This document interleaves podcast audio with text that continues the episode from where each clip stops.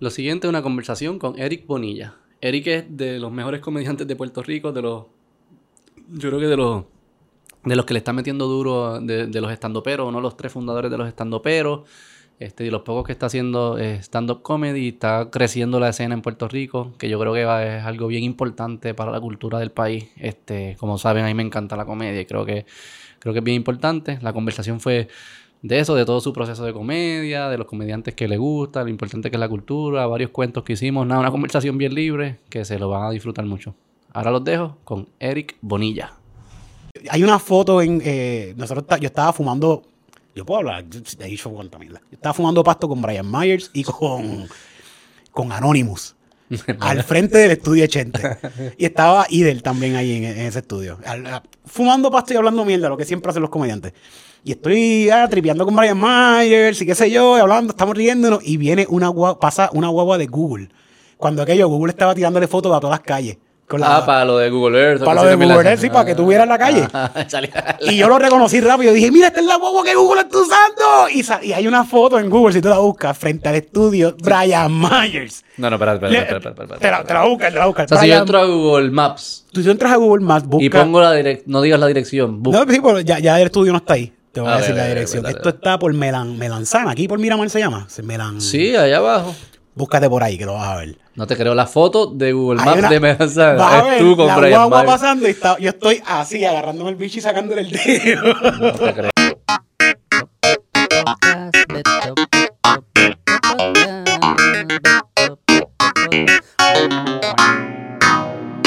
Vamos. Dímelo, Eric.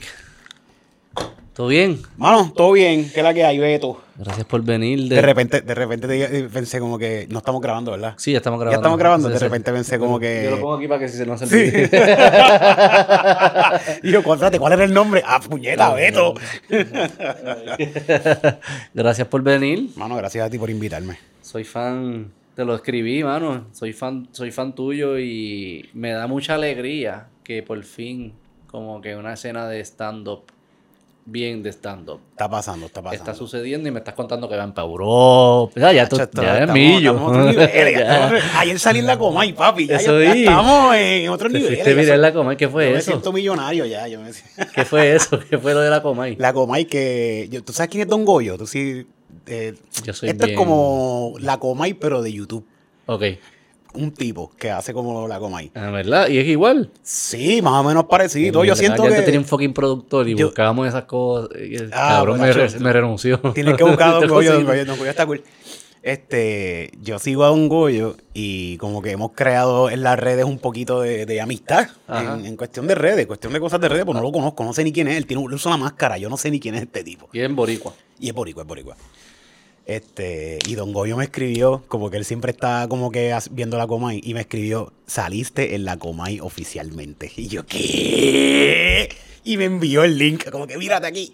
Y lo que salió fue un- el, el- el meme que hice de, Sí, del- de Jennifer González con, el esposo con el esposo. ¿Cómo que se llama el tipo? Este, Jovin, Jovin, Jovin, Jovin, Jovin. un nombre raro Jovin, también. sí, de un nombre raro.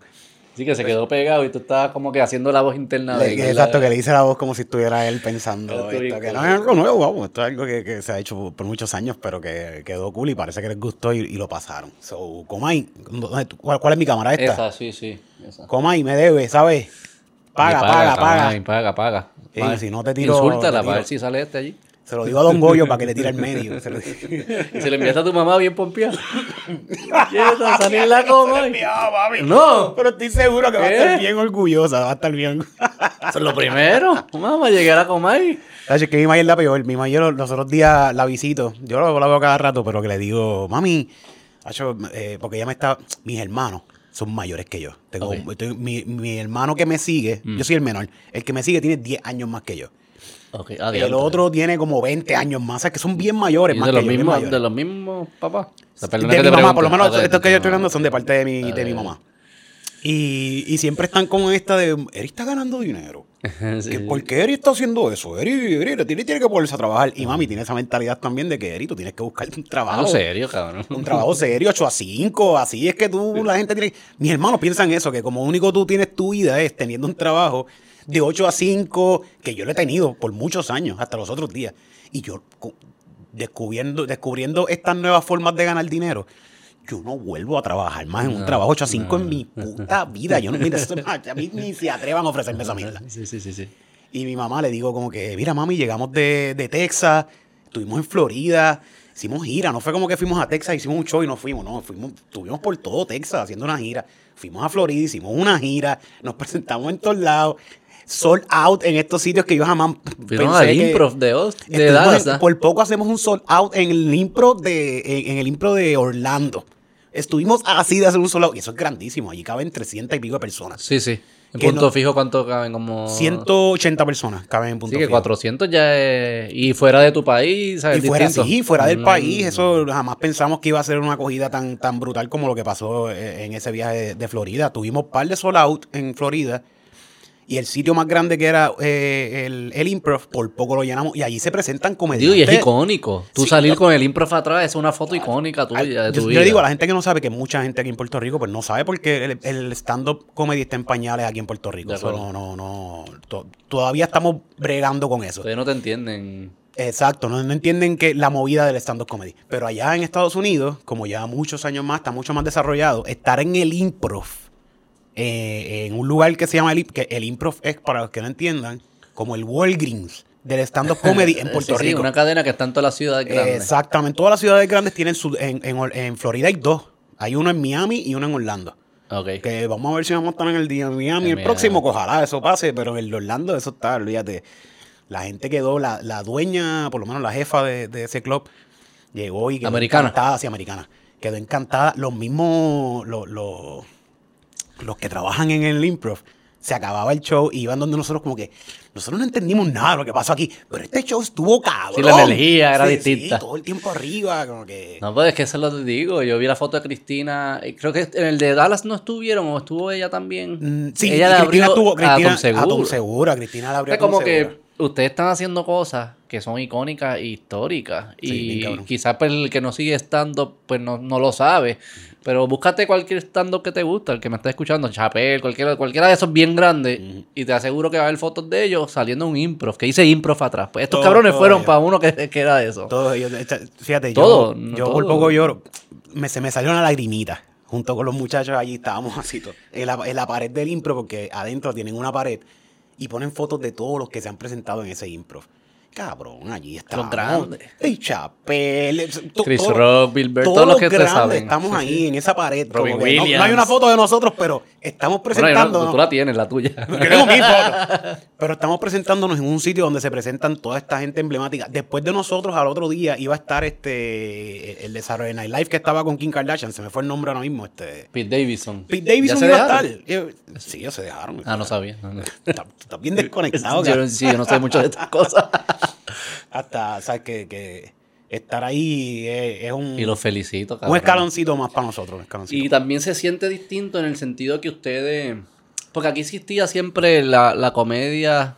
Está la comedia de televisión, los improv y todo eso. Pero la de stand-up eran más estas personalidades de radio o de televisión. Que entonces una vez al año se iban de tour a Bellas Artes y- Exacto, y, sí, o al Coliseo, lo que sea. Alguien le, escribe, alguien le escribe su stand-up y lo, lo hacen. Lo hacen. Pero que no es como no es como el de allá y como el que ustedes están haciendo, que no, no, yo, yo me paro todas las veces que pueda, semanalmente, múltiples veces, practico y voy construyendo una hora, lo que sea, y después si acaso pues la tiro, un, ¿verdad? Sí, sí, la como- grabas o lo que sea que vayas a hacer. ¿Cómo ha sido el stand-up por, en toda su historia? Pero que es una conversación viva, de casi tú estás como como que parado en esa escena, pues dando tus pensamientos y tus ideas y teniendo una conversación con la audiencia Sí, y vas sí. construyendo ahí. Sí, fíjate, Camila Monclova, no sé si sabes quién es Camila Monclova. Digo, yo lo sé usted, o sea, que sé más o menos los personajes. súper pana de nosotros, Camila que es la hija Monclova. de René La Monclova. hija también. de, de René Monclova. Ella me dijo una vez algo que se me quedó en la cabeza bien cabrón, y es que, que el stand-up es como el arte de decir las cosas como si fuera la primera vez. Mm. Y literalmente, es literalmente es Eso eso. es cierto, eso Hace es poco cierto. estaba viendo, esta misma semana, el stand-up de alguien de esos que tú cuentas, que no hacen stand-up, son personalidades de radio, y de repente les da con hacer stand-up. Y se lo le escriben o no sé, Sí. no lo practican. Es que el stand-up hay que practicarlo para que te salga de la manera que es. Hay que Yo- decirlo. O sea, este es el, eh, el- digo el nombre, ¿no? no, no, no diga el nombre, no diga el nombre. Porque te va, no creo que sea, no creo que estemos pensando en la misma persona. Whatever. La cuestión es que veo, veo el stand-up y veo la esa partecita y yo estoy como que, wow, como se nota que ella... Se nota. Ya lo dije. Ah, ok. se nota que nunca, nunca, lo ha dicho, nunca ha dicho esto. Ella nunca ha hecho esto. Sí, lo dijo, quizás, lo leyó, lo dijo en su mente. Exacto. Quizás cuando lo Y se- escribió. y, y se ya. nota como si fuera un, un- como si estuviera en un salón de clases diciendo un, un, un informe oral, era lo que se notaba. Sí, era un discurso. un discurso. Y, y ahí es que te das cuenta como que, ah, por eso es que hay que practicarlo, por eso es que tengo que treparme, por eso es que tengo que decir este chiste 25 mil veces hasta que la gente se canse de escucharlo, porque esa gente ya no me va a pagar para ir a verlo, pero para cuando yo tenga mi especial, este chiste va a estar bien, cabrón. Sí, es verdad, es como si suena la primera vez, que se siente natural. Y eso es cierto. Sí. eh, eh, ustedes lo han practicado un montón de veces. Sí, sí, cuando tú ves un chiste ya en las redes, el fíjate, en las redes a veces subimos chistecitos que nos salen para joder, para ver cómo pica. ya. Exacto. Pero cuando tú ves un chiste bien preparado, eso es un chiste que no lleva una semana. O sea, si vas al especial tuyo, el de que ya es de una hora, que lo vas a grabar, si lo ves en YouTube o en vivo, ya ese chiste, es- ya. Y tu trabajo es, entonces ese día es que la audiencia lo sienta natural. Exactamente. Exactamente. Yo tengo en mi especial, que vaya hoy, tengo, no sé cuándo salga este podcast, pero tengo mi El especial sale esta semana. O sea, ¿quieres promocionar desde Ah, ya? pues sí, el, do- el, el sábado que viene. Tengo la tercera función de Bonilla Bonilla, mi especial de stand-up comedy, que va a ser este sábado 2 de diciembre en Bohemius Café. Boletos a la venta en prtickets.com. ¿Y los vas a grabar o no? Ya grabé los dos primeros. Ok. Tuve problemas con la grabación, los tengo ahí guardados, a ver qué puedo bregar con ellos, pero los tengo ahí grabados. Este, quisiera grabarlo de nuevo. Sería lo, lo- quisiera hacer una cuarta función y grabarlo de nuevo. ¿Y que es que te cuesta mucho algo?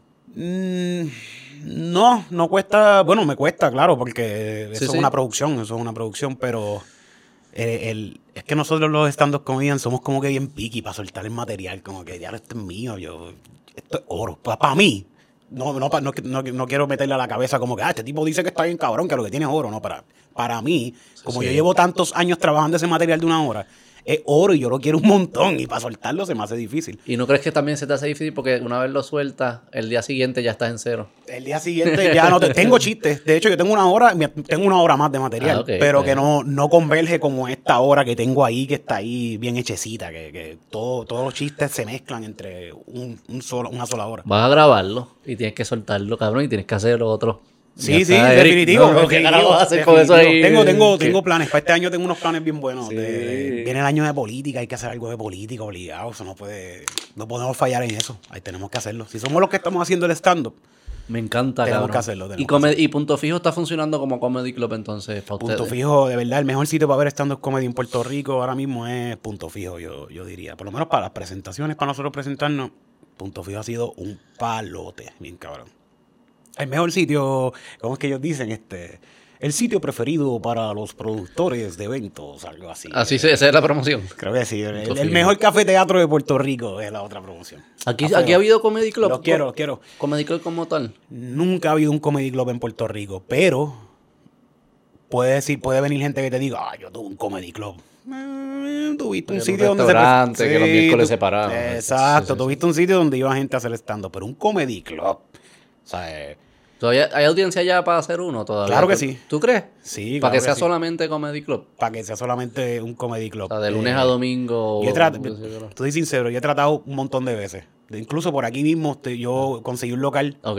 Y como que de repente la señora se echó para atrás y dijo, no, y se lo alquiló a otra persona. Como que he tenido varios problemas con eso y he tratado de hacerlo. Yo llevo años tratando de hacer un comedy club.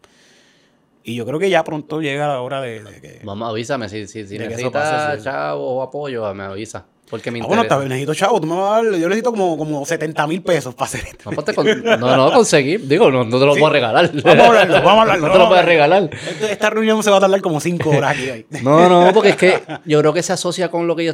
con- yo quiero traer una cultura a Puerto Rico que sea de conversaciones libres. De cabrón, vamos, vamos a empezar a hablarnos y decirnos las cosas que pensamos de verdad y no es la, no es la mierdita que nosotros hacemos que...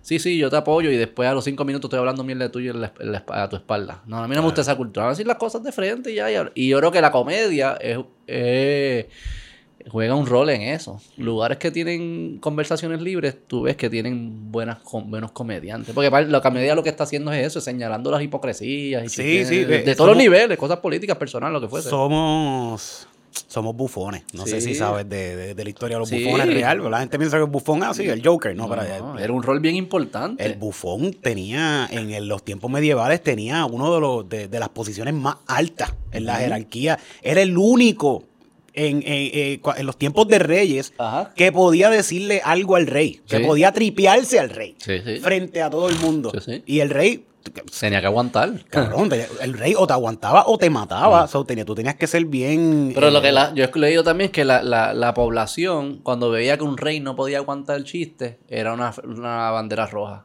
Así, pero este cabrón es medio autoritario, nos va a clavar un poco, qué sé yo qué". Exactamente. Tú quieres un rey que se puede reír de sí mismo y reconocer sus errores, qué sé yo. Y el bufón era el que los señalaba. Sí, yo creo que es un rol bien importante. Bien importante que, que debemos retomarlo, digo yo.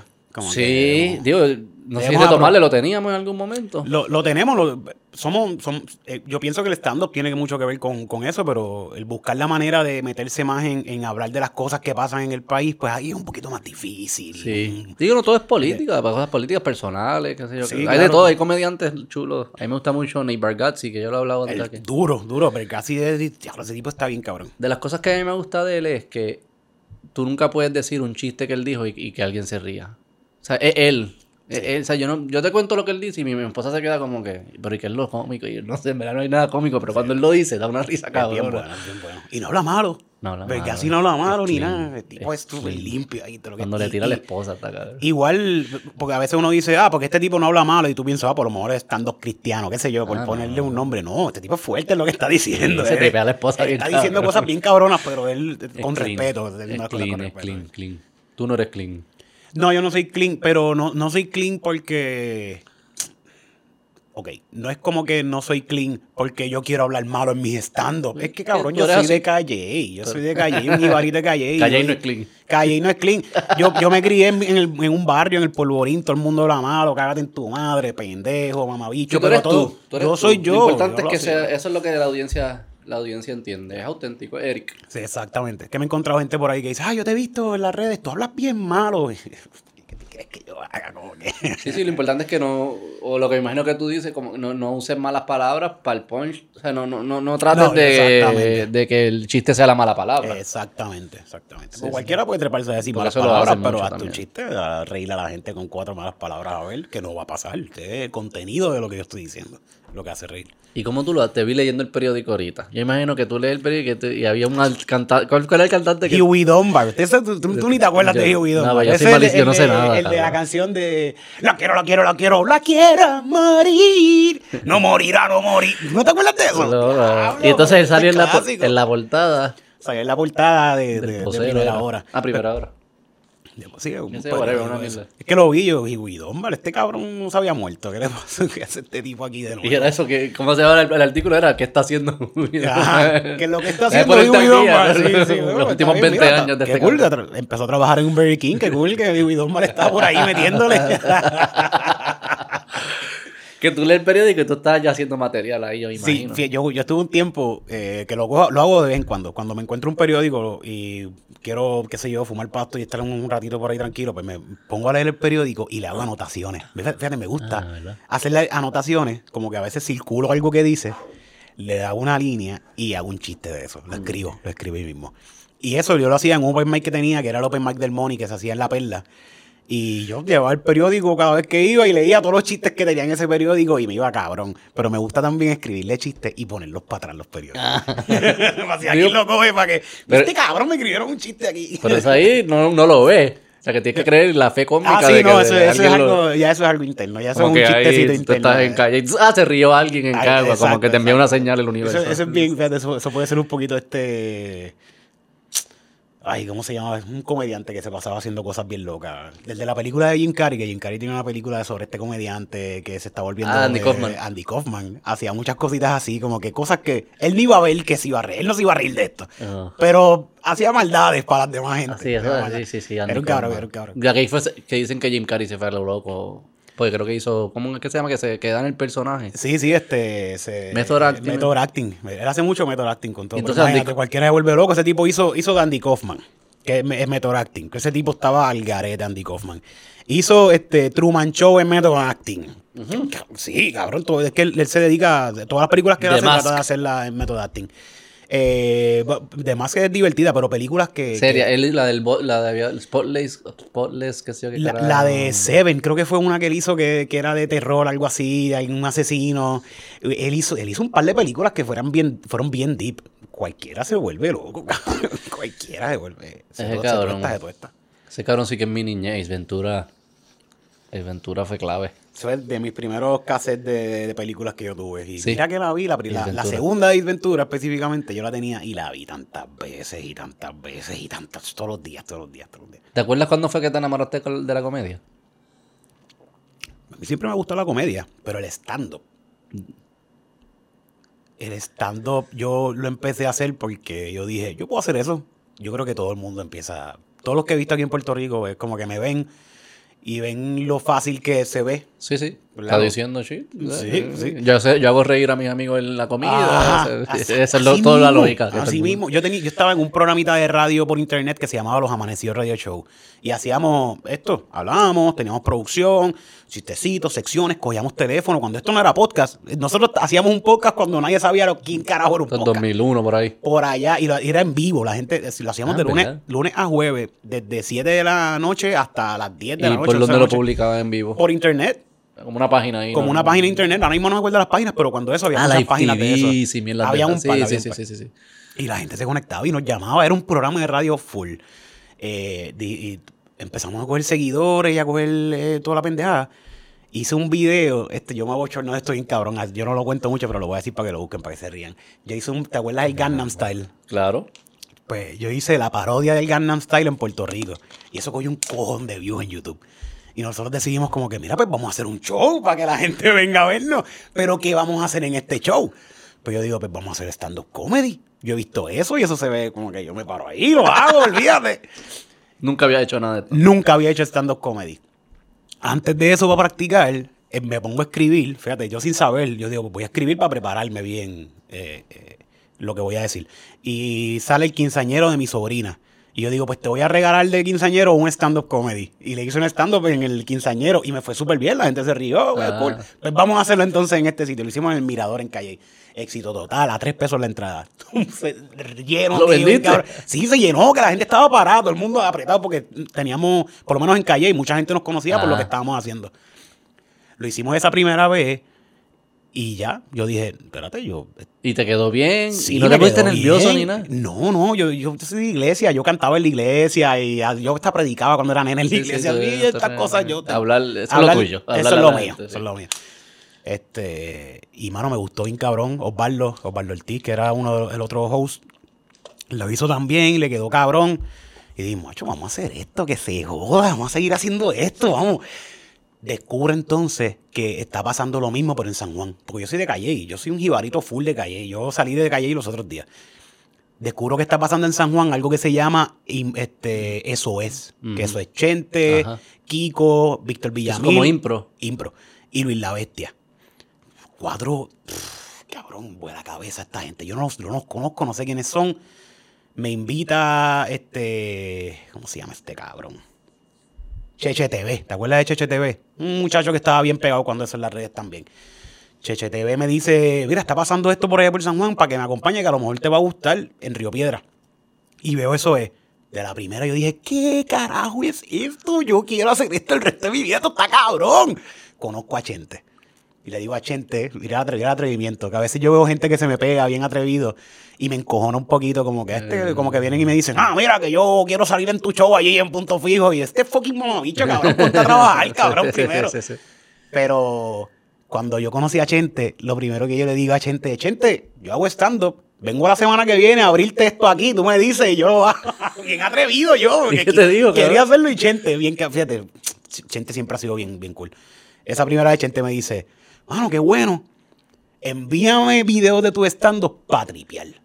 Así mismo me dijo, para tripear. No es que te voy a poner a hacer nada, es que quiero ver, para ver qué es lo que está pasando, pero para tripear y para verte lo que tú haces. Más nada. Después de eso, al otro, al otro día, a la otra semana, vuelvo de nuevo, porque yo iba a todos a todos los shows, estos shows. Y me dice, mira, está pasando un open mic en Río Piedras, que lo tiene Clyde Facey, una- un muchacho que hacía stand-up y mm, ya no está haciendo. Este, lo tiene Clyde Facey en Río Piedras. Cabrón, le llegué, lo hice, conocí a Titito, creo que ese día con- conocí a Titito Sánchez y de ahí para adelante stand-up comedy. Vamos a hacer esta pendeja. Así más o menos fue la historia de, lo que era. de cómo me gustó, de cómo me enchulé del stand-up O comedy. sea, no fue ni viendo nada. Fue que el. Yo no era, yo nunca, bueno, he visto stand-up, yo siempre he visto stand-up comedy, pero yo nunca he sido fiel de, ah, hoy todos los viernes o todos los días voy a ver un stand. O sea, no fue que viendo algo te enamoró y fue que un día lo hiciste pues, y coño. Y yo creo que todo, yo creo que todos los que están, por lo menos los que he visto, muchos de los que he visto ha sido por eso, que vieron, lo vieron, ah, mira, esto está pasando, yo puedo hacerlo, porque hay open mics que cualquier persona se puede trepar y lo puedes tratar. Cinco minutos, cuatro minutos, lo que tú quieras hacer. Sí. So, muchas personas han llegado porque es, es- es fácil, es accesible para la gente hacerlo. Sí, sí, sí. Yo, yo lo, lo- lo he pensado, pero ya no me quité. Se, me Todo el mundo lo debe tratar por lo menos una vez. todo, eh, tratarlo. ridículo- tratarlo. ahí por no pierde nada, no es ridículo, es hacerlo, hablar ahí. Digo, a Bom- a- me imagino que a Bomb mil veces. Un cojón de no veces, ríe. loco, los peores Pero bombas la hasta- primera vez, ¿cómo se sintió? Hasta pagándome yo bombeado, cabrón. Que esos son los peores. Cuando te están pagando y tú estás haciendo una pendeja aquí bien mala. ¿Y ya te lo bufeas o todavía es como me que lo fuck it? Eh, eh, no, na- nunca, por lo menos de todos los comediantes que he visto viejos que hablan de eso, ni yo pensé que en algún momento se me iba a quitar ese castigo de me fue mal, ah, horrible, eres malo, te debes quitar de esto, no sirves para esto. Comediantes icónicos bien cabrones todavía. Todavía. les pasa eso, como que me ah, les va mal y se les queda en la cabeza ese, ah, qué mal me fue. Es que en verdad ustedes están como. O sea, una apuesta. De que yo dije algo, se me ocurrieron un par de cosas, las escribí o las pensé, qué sé yo qué, y me paro ahí, a desconocidos. Quizás ya pues crean following, pues ya no son tan desconocidos, pero muchas veces son desconocidos. A ti, tirar, y quién sabrá Dios qué es lo que esta gente va a pensar. Y, y pues, imagino que tu mente puede decir, puede que 10 años me haya funcionado, pero no, eso no significa que mañana me va a seguir funcionando. Es como que estoy en nu, estás en nu todas las veces. yo he hecho, yo, mira, yo he hecho stand-up a las 7 de la noche y me va cabrón. El material me fue cabrón. A las 10 me tocaba en otro lado. Hice lo mismo y me fue horrible, pero horrible de que la gente. Es ¡Bú! que son audiencias ¡Bájate, distintas. macharrán! ¡Bú! macharrán. Así, cabrón, así. Porque son audiencias distintas, mi Son imagino. audiencias distintas, sí. Tiene, hay que ver hay mucho, hay, hay- mucha mezcla, hay mucho... Ya, cabrón, hay que estar pendiente a todo, tienes que, tienes que ver el público, saber qué es lo que le va a decir a este público, porque no, no todos los públicos son los mismos. Por ejemplo, ahora que estamos todos los jueves en Estando Peros en Punto Fijo, todos los jueves, Estando Peros, boletos a la venta en PR Ticket. Vayan, vayan. Este, todos los jueves es un público diferente. O sea, esto- a lo mejor este jueves este público estaba bien pompeado, ¡guau! Y este otro público del otro jueves estaba como que, "Mm, quiero ver a ver qué tú vas a decir. ¿Y tratas material nuevo siempre o tratas cosas repetidas? Siempre trato de llevar cositas nuevas, pero yo tengo mis chistes que yo voy jugando con ellos. Como que yo tengo muchos chistes, yo los veo como un Lego. Y yo, ah, pues voy a coger este hoy con este. Y lo voy a montar aquí. Después cojo este y digo este. Y voy montando lo que yo quiero. 15 minutos, ¿cuánto tienen? ¿5 o 10? o qué? Depende, si eres host tienes 15 y s- un poquito menos de 5 minutos cada vez que presentas a otra persona. Este, depende de lo que tú quieras hacer, depende del show, depende del show. Pero lo normal son por lo menos 20 minutos, por lo menos, ¿Cada uno?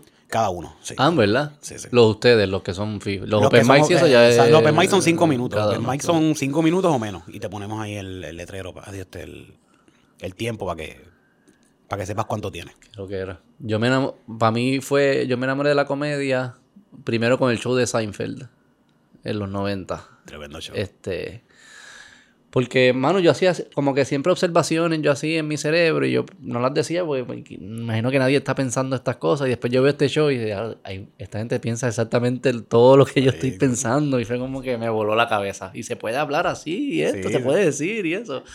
Y después con stand-up fue Chris Rock. En un momento, diablo, no, ¿sabes quién fue primero? Ah, Entonces yo empecé a ver Comedy Central y era este tipo el que se el que después peleó con Joe Rogan, Carlos Mencía. ¿Te gustaba Carlos Mencía? Sí, eh, sí, sí, sí, bueno, es que era el mainstream. cómico, era, era era- cómico. sí, no, Carlos Mencía estaba súper duro, vamos. Él tiene un chiste este- que a mí siempre se me quedó que Este tipo se robaba los mejores chistes, no se robaba chistes porquería. bueno, vamos, no, se va a ro- si se va a robar un chiste, no se va a robar una porquería chiste. Robó bien. Por eso hay que dárselo, robó bien. exactamente, robó bien. Este, pero que era el de. El que le estaba viendo Passion of the Christ en el cine, qué sé yo qué, y la tipa. Este. Como que él, él dijo algo. él dijo algo y, la- y una tipa se le quejó como que, ah, cabrona, no, como, ah, spoiler, spoiler, y Mm. el cabrona, I read the- como que no sabes lo que va a pasar. ¿No has visto la Biblia, el libro. y eso se me quedó como que... Pero después fue Chris Rock. Chris Rock fue como que, ok, el, el de, ahí que él decía lo de, el de los negros y los, no voy a decirlo, N-word, el civil war entre black people and then Sí, siempre, él se ha dedicado siempre a hablar, a principios hacía mucho... Y el de OJ, ahí él tenía un beat que era el de OJ Simpson. ¿Te acuerdas tú? No me acuerdo, fíjate, no me acuerdo. De seguro lo he visto, pero no, no recuerdo. Que él decía como que, I'm not saying he should have killed her. But I understand. Porque, la- porque la- como que él le pagaba la casa, un Ferrari, y entonces el novio vivía en la casa que él pagaba. Y como que, no, no estoy diciendo que lo debía haber hecho, pero coño, lo entiendo. A mí me gusta mucho Bill Burr. No sé si has visto a Sí, Bill Burr. Bill. Burr tiene un chiste bien cabrón así parecido que él dice que. Ah, que la gente dice que, que no hay una no hay razón alguna para darle a una mujer. Sí, sí, sí. There's plenty of reasons. Me vienen como 100 ahora mismo a la mente. Just don't do it. Esos son- cabrón. Es que son, esos son gente que, que juegan con el límite. Esos son bufones. Eso es lo Esa que gente es. son bufones. Bufones, están jugando con el límite. Y, y están diciendo lo que muchas veces la gente está pensando y nadie se atreve a decir. Y no se atreven a decirlo. Porque si lo dicen ellos sería horrible lo que están diciendo. Pero si lo dice un bufón, que ya tú sabes que él viene con chistes. Y con un arte. Ustedes lo hacen con una forma que es como que puñeta. Sí, sí, hay que escoger las palabras. En el momento que tú dices un chiste ahí, no es como que lo que te salga a la cabeza. Hay que buscar las palabras exactas para que ese chiste. Y yo creo que Caiga bien. como ustedes hacen stand-up es lo que los permite ir afinando para que cuando salga la hora o lo que sea, ya yo puedo decir el puño para que dé limpio, dé duro y me lo Ah, sí, sí, acepten. hago un setup. le Pero hago- si tú lo escribiste una vez nada más, esa idea, la de Bill Burr, ponle la primera idea de there's no, como que there's plenty of reason to hit a woman. La primera vez que le escribí eso, de seguro era súper ofensivo, como que no iba a funcionar. Sí, sí, no estaba tan limpio. Todo ese chiste lo tuvo que haber hecho un montón de veces antes, años, de, años. antes de subirse a hacerlo un especial. Que ahí me encojonó cuando a Luis C.K., que él estaba, vol- ¿verdad? Después de que lo cancelaron, estaba volviendo, estaba haciendo unos sets de estos de semana, y entonces sí, lo sí. grabaron y lo volvieron a Sí, el, cancelar. el- el del chiste del gordito en el tiroteo. ¡Qué bueno, mano! Luis C.K. es tan bueno. Es mi favorito, by the way. Luis Es mi favorito ahora Es mi mismo. favorito, bien cabrón. Yo lo sigo full. ¿Tú has visto la serie de la Louis? Sí, es bien dark. Qué buena es esa serie, mano. Qué buena es, qué buena es. Me Es encanta, bien me dark. encanta. Es bien dark. ¿Cuál fue lo que eh, una que estaban en el school bus y que él dijo como que los, ni- los niños negritos que no se sentaran en las ventanas porque eh, iban a pasar por un barrio y le iban a... Esto es un chiste de él. No, era en el, el show. En el show. Ah, Él era el papá que, no lo de la eh. excursión. Y era algo así, no me, estoy eh, cambiándolo un poco, pero era el papá de la excursión que se en los school bus y iban a pasar por un barrio un peligroso, qué sé yo qué, y él le dijo a los, a los niños, a los negritos, decían, no se sienten en las ventanas, siéntense en el medio, no, no quiero que me empiecen a disparar. Ay, cabrón, Luis. Esa serie, el que no ha visto Luis, de verdad, si te gustan las cosas dark así. es bien dark, sí. Luis está bien, cabrón. Luis está Es bien como un curb, pero más dark. Sí. Y, y es la vida de él, by the way. Si tú lo ves, él está pasando mal toda la serie. Él está como que, diablo, qué mal yo la estoy pasando, puñeta. Su y todo se trata de eso, de su vida, cómo él la está pasando mal durante toda su vida. Es bien cabrón, no tú, chico, los props. Que ta- también la, la comedia es eso. La comedia no solamente es estar pasándola bien y qué cool esto. La comedia es vida, la comedia es lo que tú sufres. La, la, la comedia es sufrimiento también. sufrimiento. Eso es lo que se aprende después, porque cuando yo escuchaba, cuando yo pensaba de comedia, uno pensaba el class clown de- el- el- del salón. Ajá. Y después cuando empiezas a entenderla dices, ah, no, mira, este comediante se graduó de Harvard, y es bien inteligente y saben un montón, y ¿sabes? Los comediantes vienen de todos lados. Y es como que, espérate, hay gente como que inteligente, que, no, que eran calladitos de seguro en su, en su salón. Y pueden ser comediantes. Y como que empiezas a entender, no, esto es una dimensión distinta. No es como una expresión humana y le buscan unos ángulos que, Sí, son, sí. que dan risa. Pero no es como que el class clown ahí, no todos son extrovertidos ni nada. Hay, hay uno ahora mismo que me encanta, que quisiera que hiciera más stand-up y se desarrollara más, que se llama Luis Manuel. No, no lo vas a conocer, es de aquí de Puerto Rico, un muchachito que está yendo a todos los open mics. Y hay varios, hay un montón de gente metiendo a los open mics que son buenos, que son buenos. Pero específicamente este muchacho, yo quisiera que, que- que tuviera su hora completa y que le metiera cabrón porque él está bien deprimido. Por lo menos tú lo ves de verlo. Dices, este, este tipo se quiere matar. y su stand-up es de eso, de cómo él se siente, de las cosas que le pasan. Y eso gusta un montón. O sea, hay cabida. Él, él- él es bien sincero con lo que está diciendo. Sí, con sus emociones. Son sus emociones y la gente. ¡guau! Y, y de la forma, la forma también su delivery es bien pastoso, bien. Sí, como un droopy. Sí, así mismo, bien cabrón. Es igualito, igualito. Y está ahí como que, "Ah, "Acho, yo me quiero matar, de verdad. yo me quiero-". eso, eso a la gente le gusta, sí, sí. Y A mí me encanta. Es que sí es honesto, yo creo que Es- sí es se honesto. siente bien honesto. Sí, se honesto, sí. María Bamford, ¿sabes quién es? Una... Fíjate, no sé cuál es esta. no sé. Ella hace mucho como... Ella habla bien rápido, pero es de, y es de salud mental un montón, pero es como que todas las voces... Ella hace distintas vocecitas de su cerebro y habla bien rápido. Y, la vocecita esta me dice, "Pe- pégate un tiro. Y la otra dice, pero no te pega un tiro, que mañana hay comida, hay una fiesta. Que y como que Eso todo está eso. cool, y eso. está bien cabrona, María Bamford. Yo soy bien fan de eso, mano. Bien fan de la... yo- cuando estuvo la pandemia estuve a punto de, de treparme. Estaba como una depresión. Yo he dicho que si, si- me- mi me próxima eh. depresión, si caigo, si viene una próxima depresión, me, me, trepo. Sí, sí. si no me trepo, es déjalo, que me va súper feliz. sí, estoy bien bueno, feliz. Si tienes depresión, siempre está ahí. O sea, la depresión siempre va a estar ahí. Eso- Pero si no me trepo, saben que estoy súper feliz ¿no? y no caí en nada. pero, pero Hacho, en depresión es cuando más cabrón uno le va, que está ahí como que con ganas de decir cosas y, y, y uno no puede. Pero trátalo, mano. Trátalo. Todo el mundo debe tratar, tratar un día. me, da, me, da, me, da, me da cosas. Que se joda, que se joda. Lo trataste y lo dices. Ah, yo una vez hice tanto y me fue mal, no lo vuelvo a hacer, pero lo trataste, lo hiciste. Son cinco minutos, eso se va a las millas. ¿Nunca te has cagado? Siempre, siempre que me voy a trepar. Ahora mismo, cuando, cuando, siempre, eso no falla, no Si no me asusto, fíjate, me ha pasado que yo estoy relax. Y ya yo, ya, uno más o menos, ya, ya llevo ya como 14 años haciendo esto. Y uno se da cuenta en el mood que uno tiene que estar para que esto salga cabrón. Ah, sí. Tú te das cuenta, yo me doy cuenta que mi mood para yo para que este show quede bien cabrón, yo tengo que estar súper ansioso. Yo tengo que estar en que, diablo, esto va a quedar bien mierda. Yo tengo que. Yo Sí, tengo para que que salga ese personaje. Sí, yo tengo que bregar bien, Dios, esto me tiene que salir bien y yo estoy aquí súper y la gente me habla y yo no, déjenme quieto, que yo voy a treparme en cinco minutos y estoy, y cuando yo estoy así, yo digo, esto va a quedar cabrón, esto va a quedar bien cabrón. si estoy bien relax, bien, ah, está bien, yo hago esto, yo sé lo que yo estoy haciendo, yo. Una mierda. Porque se siente como que muy polish o algo. No se siente tan natural. como Eso ya que- son cosas de mi cabeza, no Sí, sé cómo, no sí, sé cómo sí. describirlo, pero sí. Sí, porque yo imagino que tú te estás tratando de, entrar en ese, en ese mood que saca el, ese personaje de, Sí, adentro sí, sí, tuyo. el- el- Contra la pared. Yo tengo mucha energía también cuando hago stand-up, que, eh, que normalmente no soy así, yo no tengo tanta energía en, en mi vida personal hablando con gente, pero en el stand-up yo trato de estar como que, ¡ah, este cabrón! ¡ah! Y como dando energía. Y eso es bien, ese, quizás ese mindset me ayuda para esa energía también. Qué cabrón, mano. Me alegro. Yo estoy bien contento por ustedes. Gracias, gracias. Por lo que significa, cabrón. Va- vamos a hacer un comedy show aquí. Un comedy de esto, un comedy, sí, comedy club. San Juan. Que Santurce tenga ese... ¿Sabes que no necesita? Sí, sí, definitivo. Nos hace falta, nos hace falta un espacio donde... Y todos estos cabrones puedan ir y se desarrollen Un talentos espacio nuevos. donde todos los días, donde la gente ve, es que ya lo, verlo, fuimos a Nueva York, fíjate, Cristina se presentó en el, en, El El año pasado, no, no fue en el Cellar, pero fuimos al Cellar. Ya, la, primera vez, la primera vez que fui al Cellar. Ah, pero Atel yo lo había visto ya Ah, ya un par de visto. veces antes. Una vez yo fui a Nueva York y vi que Ari Shafir estaba haciendo un show en una acera en New York. Ari Shafir. Ari Shafir. El de ¿Sabes Kobe. Ari Claro, Shafir? sí, el de Kobe, el de Kobe, exacto, sí, sí, sí. exacto. Este, Ari Shafir estaba haciendo una- un show en una acera y yo digo, voy para allá que se joda, lo pagué. Y era en una acera, yo no tenía ni que pagar. Yo, Pero coño, le dije, voy a ver a Ari Shafir, vamos a pagarle este aportar, hay que aportar al... Sí, sí, le- le- y llego y al lado mío había un tipo con una mascarilla y piché, estaba parado porque no era en la calle y todo.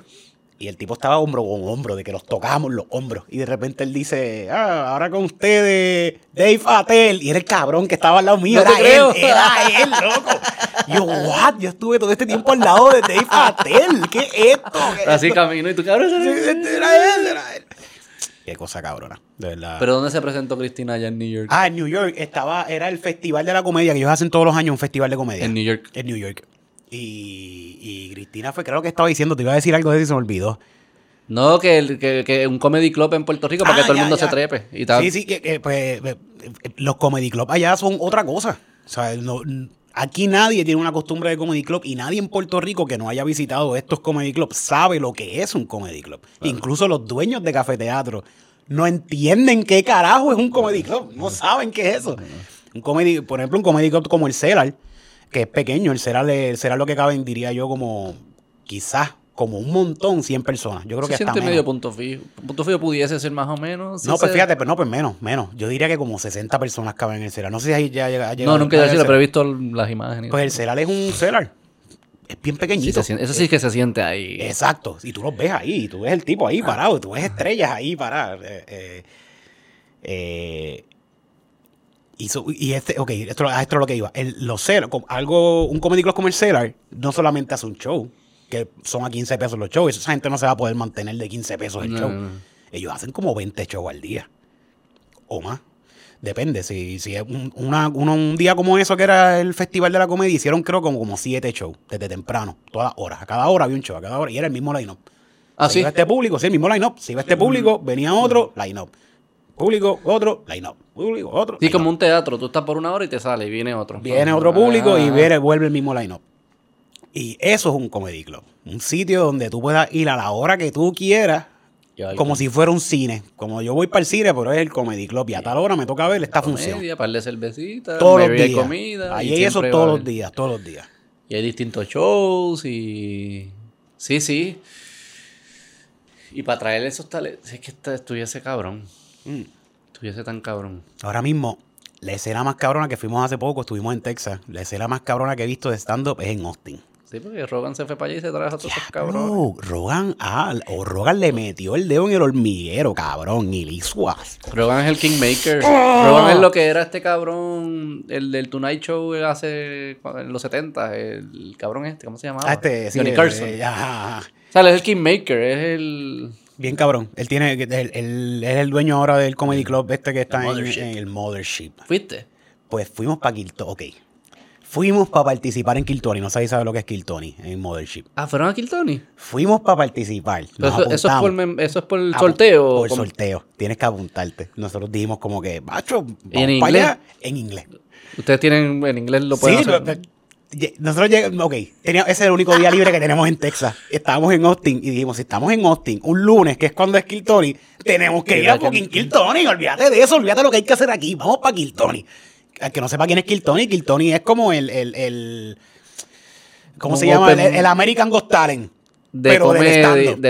Del stand-up. Si tú sales en Kiltony y lo haces, tú vas a girar todo el año. No importa quién tú seas, tú puedes ser el- Tú puedes tener mil seguidores en Instagram o lo que sea, donde sea. Tú no tienes seguidores. Y tú sales en Kiltony. Y lo haces bien. Y lo haces bien, tú vas a tener trabajo por un año y pico por ahí para abajo. Y entonces está Tony Hinchcliffe, que es Tony. Que es Tony. Que él es el host con Red Band, que fue el primer productor de Rogan. Ajá. Pero entonces también traen a comediantes conocidos, que, que también si ellos te dicen, coño, Eric, si Bilbert te dice, coño, Eric, le metiste. Sí, ya, ya, eso, ya, ya. Vamos, hay, hay comediantes que han salido que no son conocidos y les dice el mismo Tony, le dice a una muchacha los otros días le dijo que me estaban contando, yo no lo vi.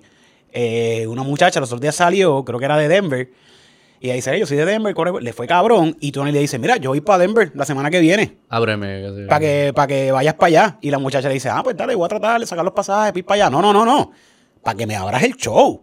Y yo te voy a pagar los pasajes y la estadía, como que cabrón. Sí, sí. O sea, eso es, una eso es volarte la cabeza. Eso es como, como ir a un trabajo bien cabrón que tú quieres y vas a decir, hablar con ellos y de repente te dicen, ah, mira, me gusta lo que tú haces, ven, te vas a trabajar aquí conmigo ahora mismo. Sí. O sea, es un shot hijo de puta. Eso es un sueño, es un sueño, es un sueño. Y, y se apuntaron entonces en el sorteo. Nos apuntamos en el sorteo. ¿Qué pasa? Que así mismo como yo lo estoy contando, que este es el América Got Talent, aquí no van cinco personas a apuntarse. Nosotros estuvimos en un salón. Mira, mira qué grande es esta pendeja. Hay un salón aparte del Mothership que ellos tienen, que es una barra, donde habían todos los que estaban. Este sitio, imagínate como una discoteca llena de gente. Está repleta de gente, gente bebiendo. Todos son comediantes. No hay ni una persona que. Habían como 300 personas allí. Ni uno de ellos no era comediante. Todos hacen stand-up. Y todos se apuntaron. Porque sí. oh, esto es un sueño estar ahí. Y nosotros estábamos, éramos Cristina, Titito, este, Cristina, Titito, yo, Ernesto y Ángel González. Ernesto Rolón. Ernesto es duro, a mí me gusta Sí, Ernesto está cabrón. Sí. Todos, todos los muchachos de verdad estando, pero están todos súper cabrones. Este, y nosotros estábamos ahí como que hay 300 personas y te lo juro que nosotros estábamos nerviosos como si nosotros nos va a tocar esta... Nosotros, cabrón, a nosotros nos van a llamar por lo menos como a tres de nosotros. Vamos a ir para allá. Y estamos así escribiendo en inglés las cosas que íbamos a decir. No llamaron a ninguno. ¿Cuántos llaman? ¿Cuántos llaman? llaman a cinco en total, pero de cinco No, pero si es un minuto nada más, como cinco. Sí, llaman a cinco porque tienen, ellos tienen. Los regulares. Ellos tienen regulares. Kim y estos y, locos. Exacto, y los del papelito son como cinco nada más, a veces son cuatro. O sea, bien, son bien Ah, eso que sí es bien mala. Es una suerte, Es cabrón. una, es una, lo- tú- literalmente una lotería. Van a tener que hacer otro o una algo, porque el Rey Show está bien malo. ¿Qué, qué, qué? Que van a tener que hacer otro de día, porque el Rey Show está bien malo, de 5 No. de 300. No, porque es que eso, es- el, el- Eso es parte de... es, es- es que el show no es para eso tampoco. El show es como para, para eso mismo, para tripear con los comediantes y poner dos o tres comediantes ahí. Pasa que se ha vuelto algo tan grande. Y los regulares le meten también.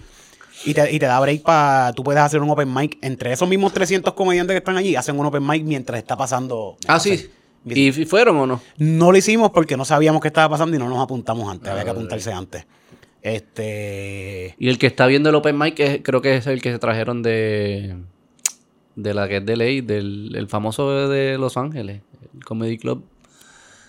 Este de Comic Store. El Store. El, el que, el que escogía. El que escogía en el Comedy Store, Rogan se lo trajo para el Mothership. Y ah, creo pero que... eso- sí, pero eso es para los lineups regulares del. No, pero creo que también es, es el, el ojo de los Open Mics. Ajá. Fíjate, no sabía, no sabía. Quizás Pero- no es de los Open Mics, o ya son como que de los los que ya han ido varias veces para hacerlo regular. Nada, pero sé, sé que se trajo. O sea, que ustedes estaban en, el, en, el, en la meca. Sí, nosotros estábamos en en el, el- Madison Square Garden de la comedia en Estados Unidos. Totalmente, totalmente. Estamos en la meca del stand Y el club estaba nítido. No entramos, no pudimos entrar, porque no habían taquilla. Mira, mira qué, mira, mira qué grande, mira qué grande se ha vuelto esto. No estamos, te digo, ellos tienen otro salón aparte para guardar a toda esta gente que están esperando para venir para acá. Cabrón, que esto es gigante. Esto está vendido hace meses. Todos los shows del Tony Hitch Club están de, de Kill Tony, están vendidos por meses. Había gente que, que esto es una cosa que verla, es como que, wow, esto puede pasar, esto es impresionante. Está vendido. Nosotros llegamos como a las 5 de la tarde, el show empieza como a las 9, 10 de la noche. Eh, llegamos al strip, que hay más comedy club, este no es el único comedy club que hay ahí. Y había una fila que le daba la vuelta al Mothership en la esquina. Nosotros dijimos, pues esa es la gente que va para el Kill Tony a, a ver el show o qué sé yo. A lo mejor preguntamos. Y los mucha, la gente que está en la fila dice, no, no, esta es la fila para ver si quedan taquillas para Kill Tony. Y cabrón, y el, y el que está en 100, ¿para qué carajo para? Si ¿Qué ahí- es no, no va a quedar 100. No, verdad que no. Y una fila gigante de gente esperando a ver si pueden conseguir taquillas para ver a Kill Tony. Cabrón, como esa ciudad la, la están cambiando con todas esas mierdas. Bien cabrón, bien cabrón. Es la meca del stand por ahora Y me imagino que están saliendo otros clubs entonces allí. Hay como cuatro clubs. Nosotros estuvimos allí también. Estuvimos en and Cave, que eso Ah, lleva eh. muchos años allí, Creek and Cave. Estuvimos en and Cave. Este, ver comediantes. de la- ¿Sabes quién es Cristina P? Claro, esposa de Tom La Segura. esposa de Tom Segura. Sí, sí, sí. Estábamos en un estacionamiento parqueándolos para caminar por una strip que hay en, en Austin. Y yo veo a esta tipa en una guaguota hija de puta Range Rover blanca bien cabrona. Y yo me gustan los carros, estoy viendo la guagua. Pero ella está struggling tratando de entrar al parking para el frente y para atrás. Y yo estoy mirando la guagua, yo no estoy mirando a ella, pero ella tiene que estar abajo. Y la miro. Y digo, esta es fucking Cristina P, cabrón. Los muchachos se están bajando del carro y llegan donde mí y yo les digo, mira, mira, mira, ese, es Cristina P, ese es Cristina P. Y todos a la vez dijeron, ay, mira, mira, ay, Cristina P, ay, mira, ese es Cristina P. sí, Porque te está- como que estos cabrones están al garete. Estaban bien groupies allí. Bien cabrón, ver a Cristina P, vamos, esta tipa Es su- eh, eh, eh, superstar, eh, sí, sí. Cristina P viene desde National Lampoons. Esta tipa escribía en las revistas de National ¿En Lampoons. verdad? Sí, ella viene desde allá, o sea, ella es legendaria en, en- en cuestión de la comedia y el stand-up comedy en el mundo entero. Pero que esa es otra cosa que uno aprende cuando se pone a estudiar la- o a ver los podcasts que ellos cuentan sus historias. Cabrón, para ser comediante es un struggle Sí, de eso- 15, 20 años y después Fácil, tienes suerte. Y Todos lo- los come- to- ¿Quién es el que dice? Yo creo que el mismo, el mismo Seinfeld es el que dice como que, ah, dime cuántos años tú llevas haciendo stand-up y esa es tu edad de, Esa es tu edad de- esa es tu edad de comediante. Y ya- llevas un año, pues tú eres un nene de un añito ahora mismo haciendo stand-up. y dicen, "Ah, antes de 10 años ni me hable. Así, así mismo, así mismo. Tienes que llevar 10 años para que tú digas, ah, espérate, esto está cabrón. Que a veces, a veces uno, yo, yo me, en un tiempo lo estuve diciendo y idea, no lo voy a decir más porque la gente cree que yo soy un huele de bicho. Y eso, ah, si tú no estás a mi altura, que es la realidad, cabrón. La si tú no realidad. llevas 10 años haciendo esto por lo menos, todavía tú no has llegado a ser duro, duro, duro. duro Y lo, lo- lo difícil de ustedes es que aquí ustedes tienen que construirse la, la, ¿verdad? La- la- los sets, eh, la- las repeticiones. Allá ellos, tú estás en New York y hay mil clubs y entonces estás todos los días, siempre hay algo. Aquí ustedes tienen que en el parque, tienen que hacer esto. Nosotros tenemos que ser crearlo de empresario y comediante. la. Totalmente. Crea, todo lo que pasa aquí en Puerto Rico de nosotros, lo mío, lo creo yo, punto. No hay nadie Esa que me diga, distinción. mira, vamos a hacer esto y tú pones, no, no, yo tengo que hacer todo. Todo lo que pasa lo tenemos que hacer nosotros. Esa es la diferencia. Allá no, allá tú te puedes trepar siete veces en una noche si tú quieres. Bueno, Bargatzi decía que él estuvo 10 años en Nueva York, que se trepaba 365 días al, a- al año, cuatro veces al día. Ya, Mira, esa O sea, mira la no- cantidad de repeticiones que, él- que tienen.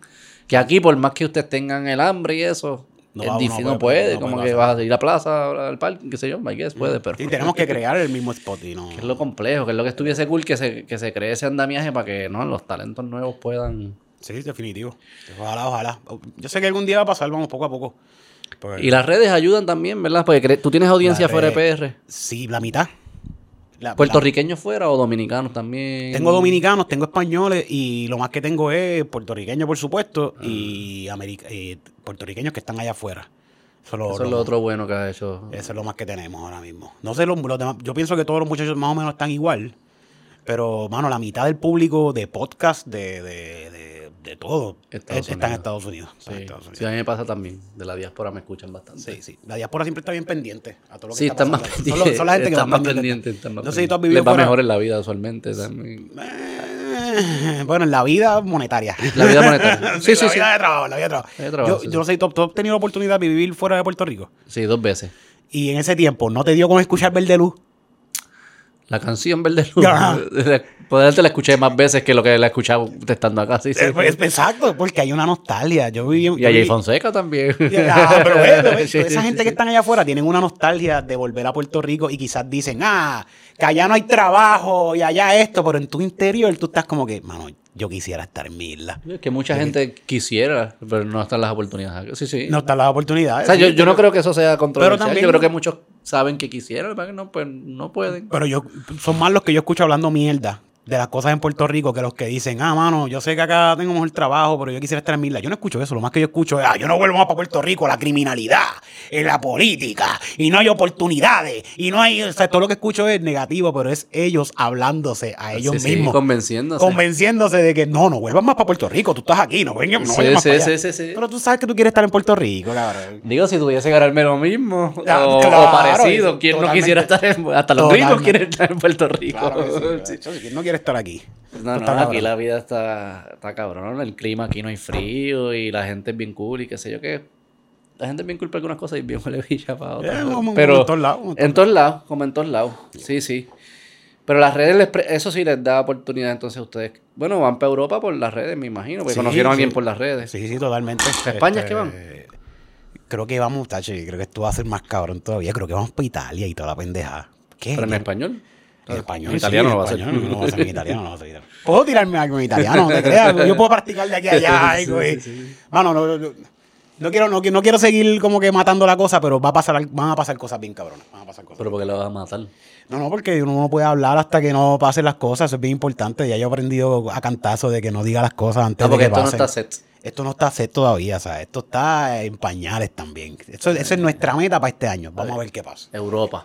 Si ustedes son buenos y, y los que me están escuchando tienen buenas vibras, por favor, envíenlas todas a mí, a, mí, a mi grupo.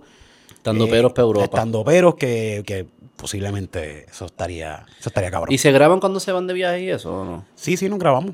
Nos grabamos algo, pero para promoción, para tirar cantitos y eso, para promocionarse.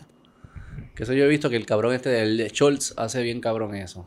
Que él es... eh, Andrew Schultz, Andrew sí. Schultz, sí, sí, es bien bueno. Como que el marketing está bien duro en eso. Siempre está contando Sí. sus...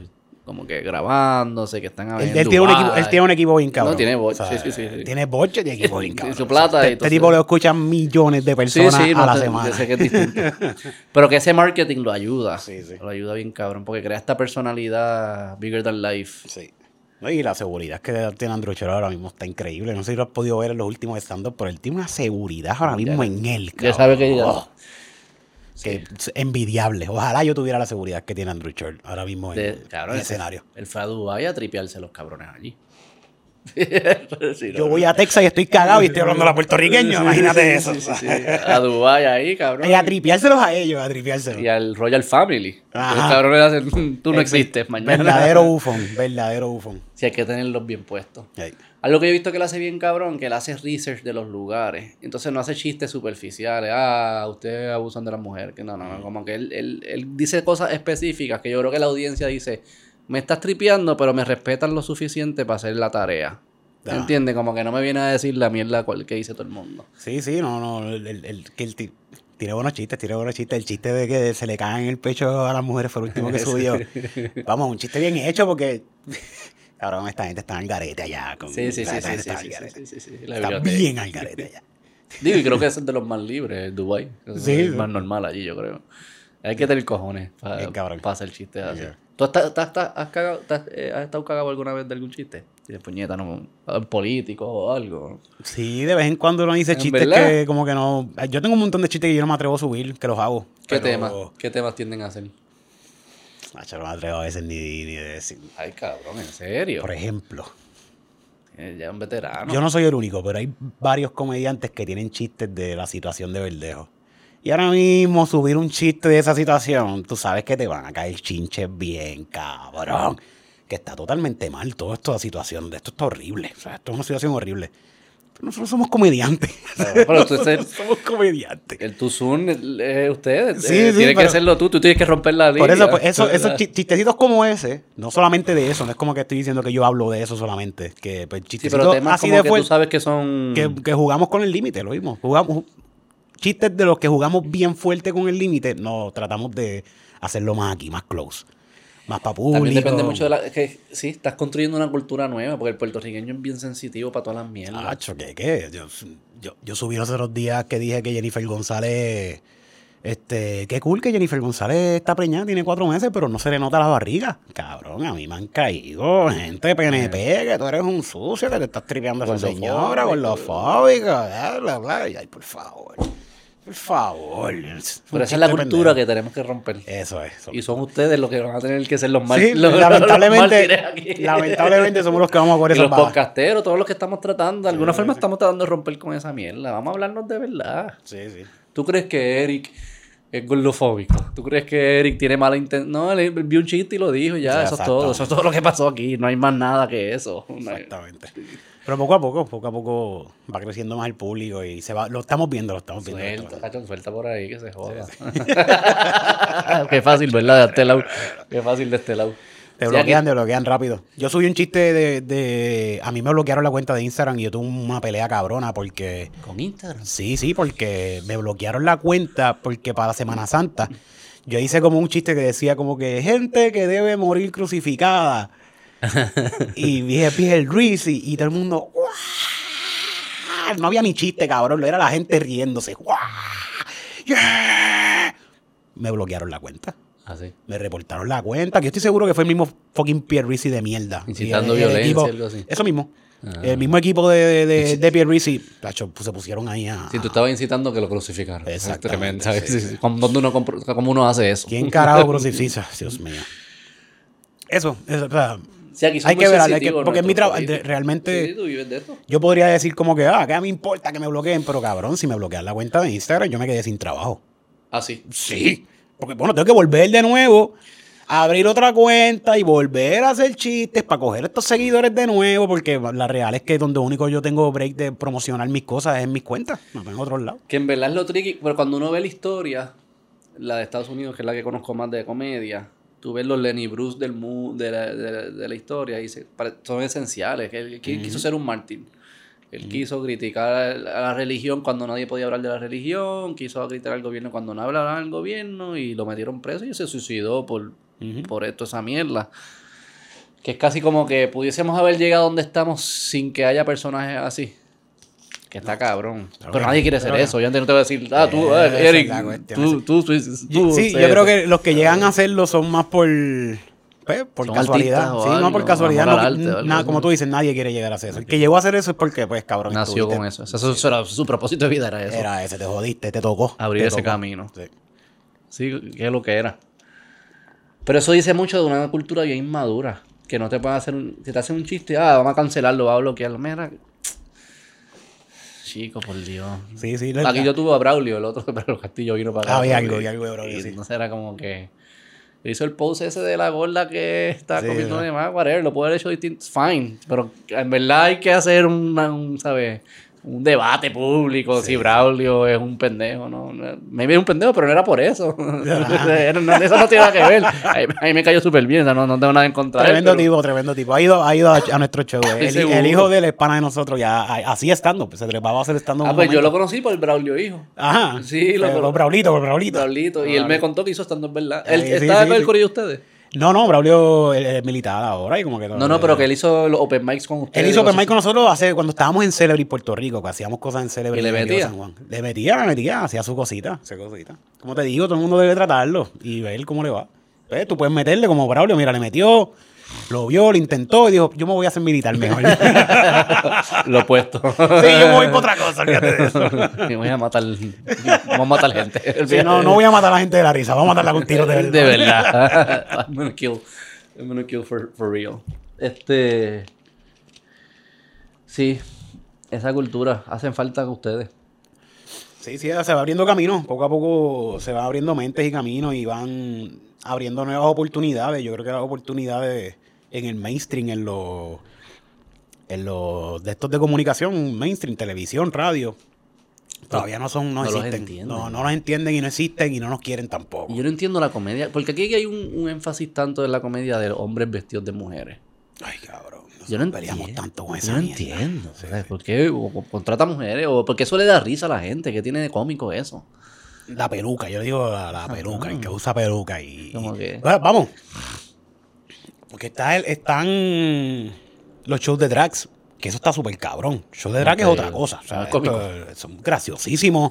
Nunca he un show de drag. cabrón, ve a uno, de verdad es graciosísimo, ¿Verdad? bien bueno.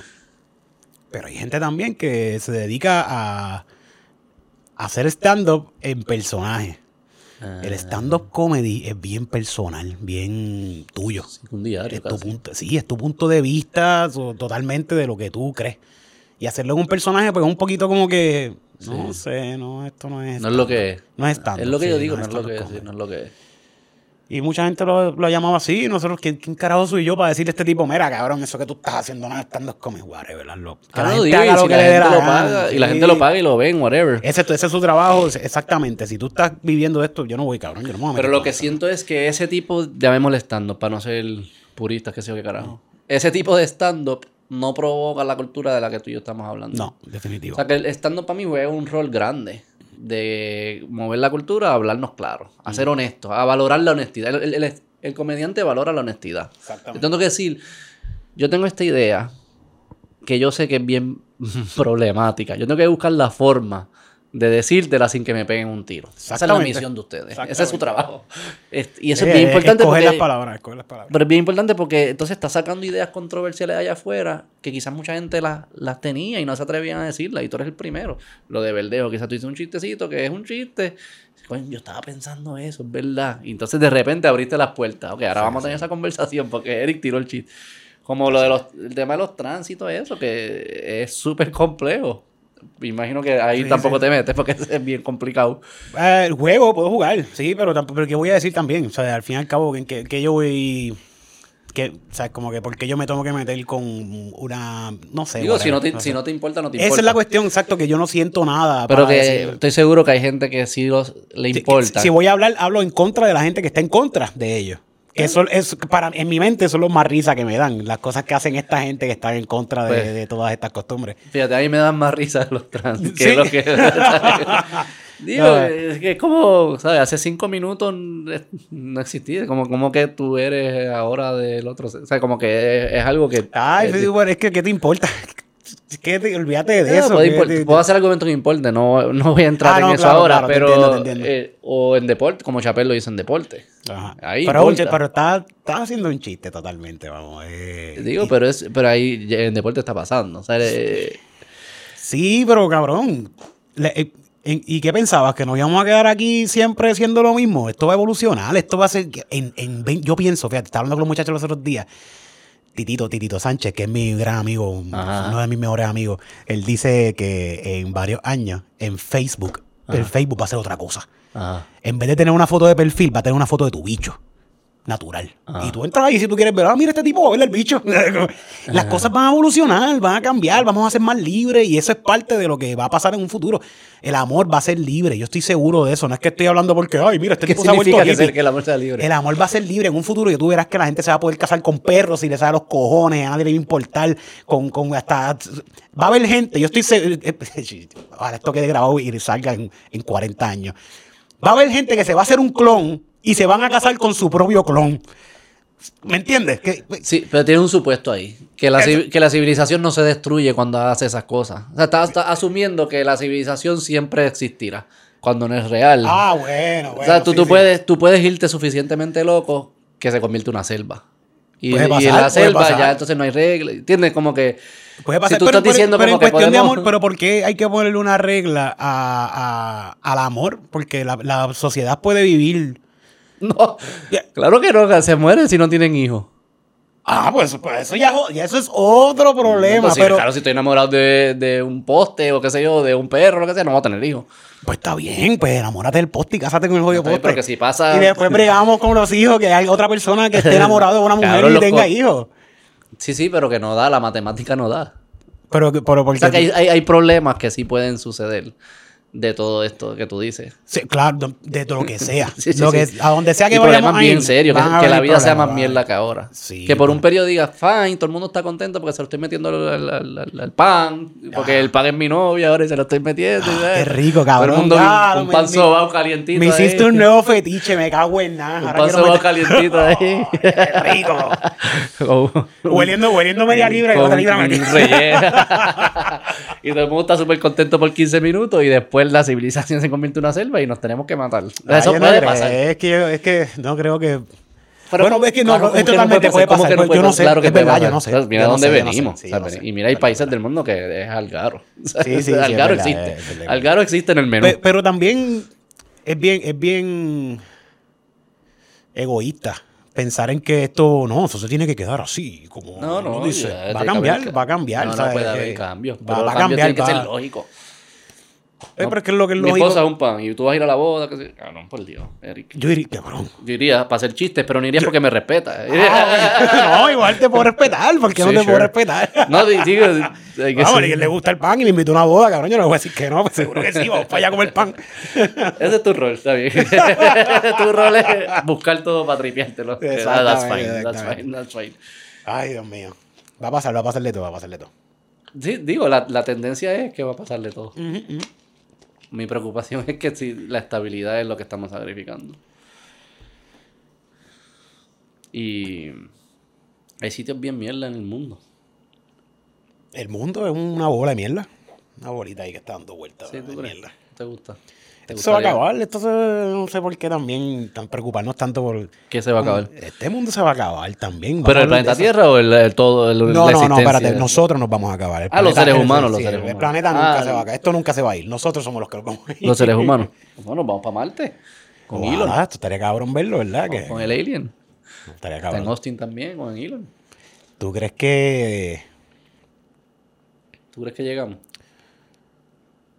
Fíjate, yo no creo que lleguemos. No. Pero. ¿En serio? No creo que. Que, que nosotros lleguemos, nosotros. Ah, que tú y yo. No, no, tú y yo no vamos. No vamos No, a ver no, eso. no, No, no. vamos a ver eso. Me encantaría. Verlo, de yo creo que me pudiésemos ver el primer. Pudiésemos ver el principio de La lo que primera está- persona. Sí, de lo que va a pasar. El principio de lo que va a pasar. Sí, sí, pero no vamos a vivir una ciudad vivir. en Me encantaría vivir en. Quizás mis nietos o algo así. Hacer stand-up en Marte. Ese es tu sueño ahora. De Europa para Marte. pa' Marte, De Italia para Marte. Llegamos. Los humanos somos, somos sobrevivientes. No nos vamos a extinguir. Vamos a aventurar por todos lados. Los humanos no se van a extinguir. Bueno. Es verdad, porque vamos por lo menos un grupito va a salir de aquí. Sí, siempre va a haber un... Sí. Los Amish. Una Sí, mierda. o sea, sí, va a haber un, grupi- los un grupito va a salir, un grupito va a salir, estoy De seguro, Calle. estoy Los seguro. pre- Ah, chaval, estaría cabrón, ahí Wisin y Yandel solamente. ¿Tú te imaginas? Que en verdad yo sé... ¡Los extraterrestres! ¡Anda pa'l carajo! Que Siempre nosotros fueron- pensábamos que era el nombre del disco y ellos no los ellos. decían. Mira, Carlos, te, lo- te- te lo dije aquí. Tú, tú no me hiciste caso. Siempre fueron ellos, siempre fueron ellos. Yo creo que seguimos. Con la inteligencia artificial nos replicamos una mierda de esas y Sí, nos sí, vamos por este, ahí. Black Mirror. ¿Te preocupa eso de la eh, inteligencia artificial en comedia? Son bien, no, no saben hacer chistes todavía, pero Pero van a aprender. ¿tú crees? Sí, van a aprender, van a aprender. ¿Te preocupa? Este, por ahora no pienso en eso.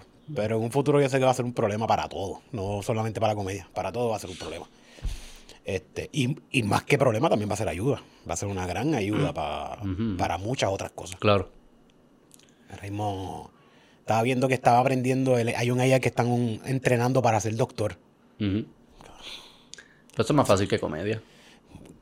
No, claro, claro, pero te digo que muchas cosas van a mejorar también con el AI. que- Ah, no, va a ser un palo. ser el un problema de salud va, se va a resolver con eso. Definitivamente. Sí, sí, estoy de- va, va a ser bueno para la humanidad si lo saben manejar. Sí, lo. Pero va a haber gente que lo va a usar para mal también. Lo va a usar para mal. Pero para la arte, todavía digo yo no.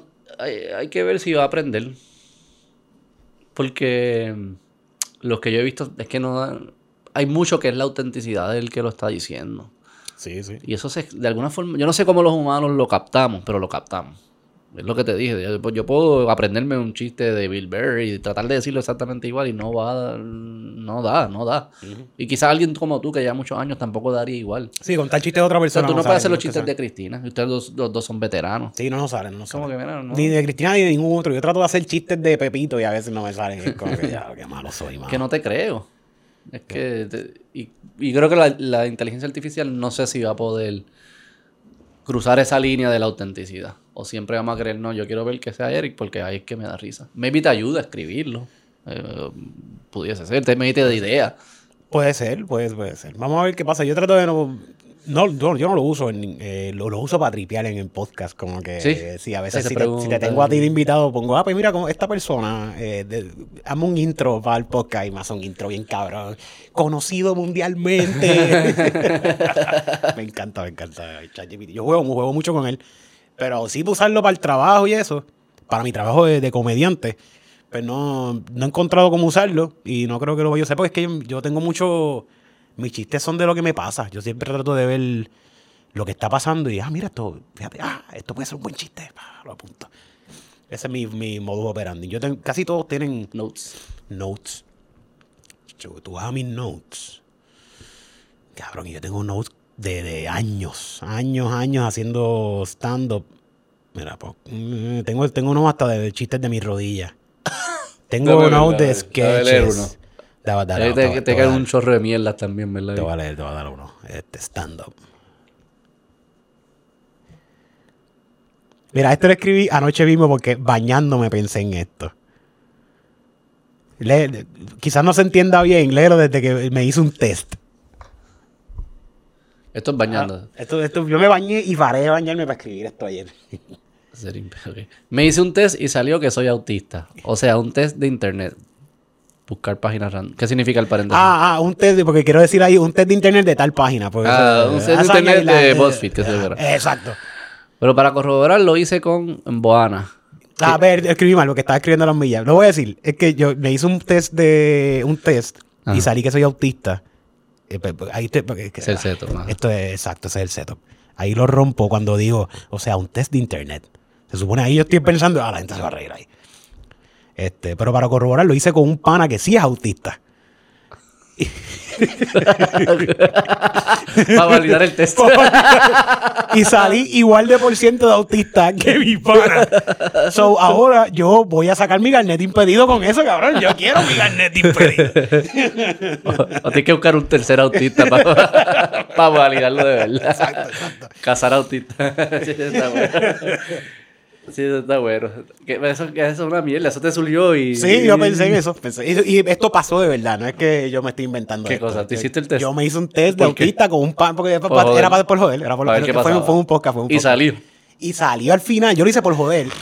Como que yo en el podcast dije, "Ah, aquí hay un autista entre nosotros, vamos a descubrir quién es.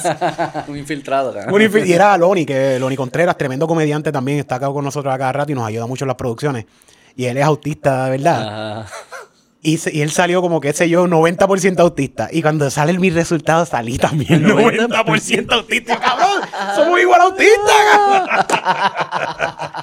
Y llamaste a tu mamá. Le tienes que contar dos cosas a tu mamá. Ya, la coma y mamá, soy autista y salí la no, coma. Nacho, yo le digo a mami que soy autista. Me, no, no, mami, mami es cristiana. Me dice, no, tú eres de Dios. Dios hace los niños perfectos.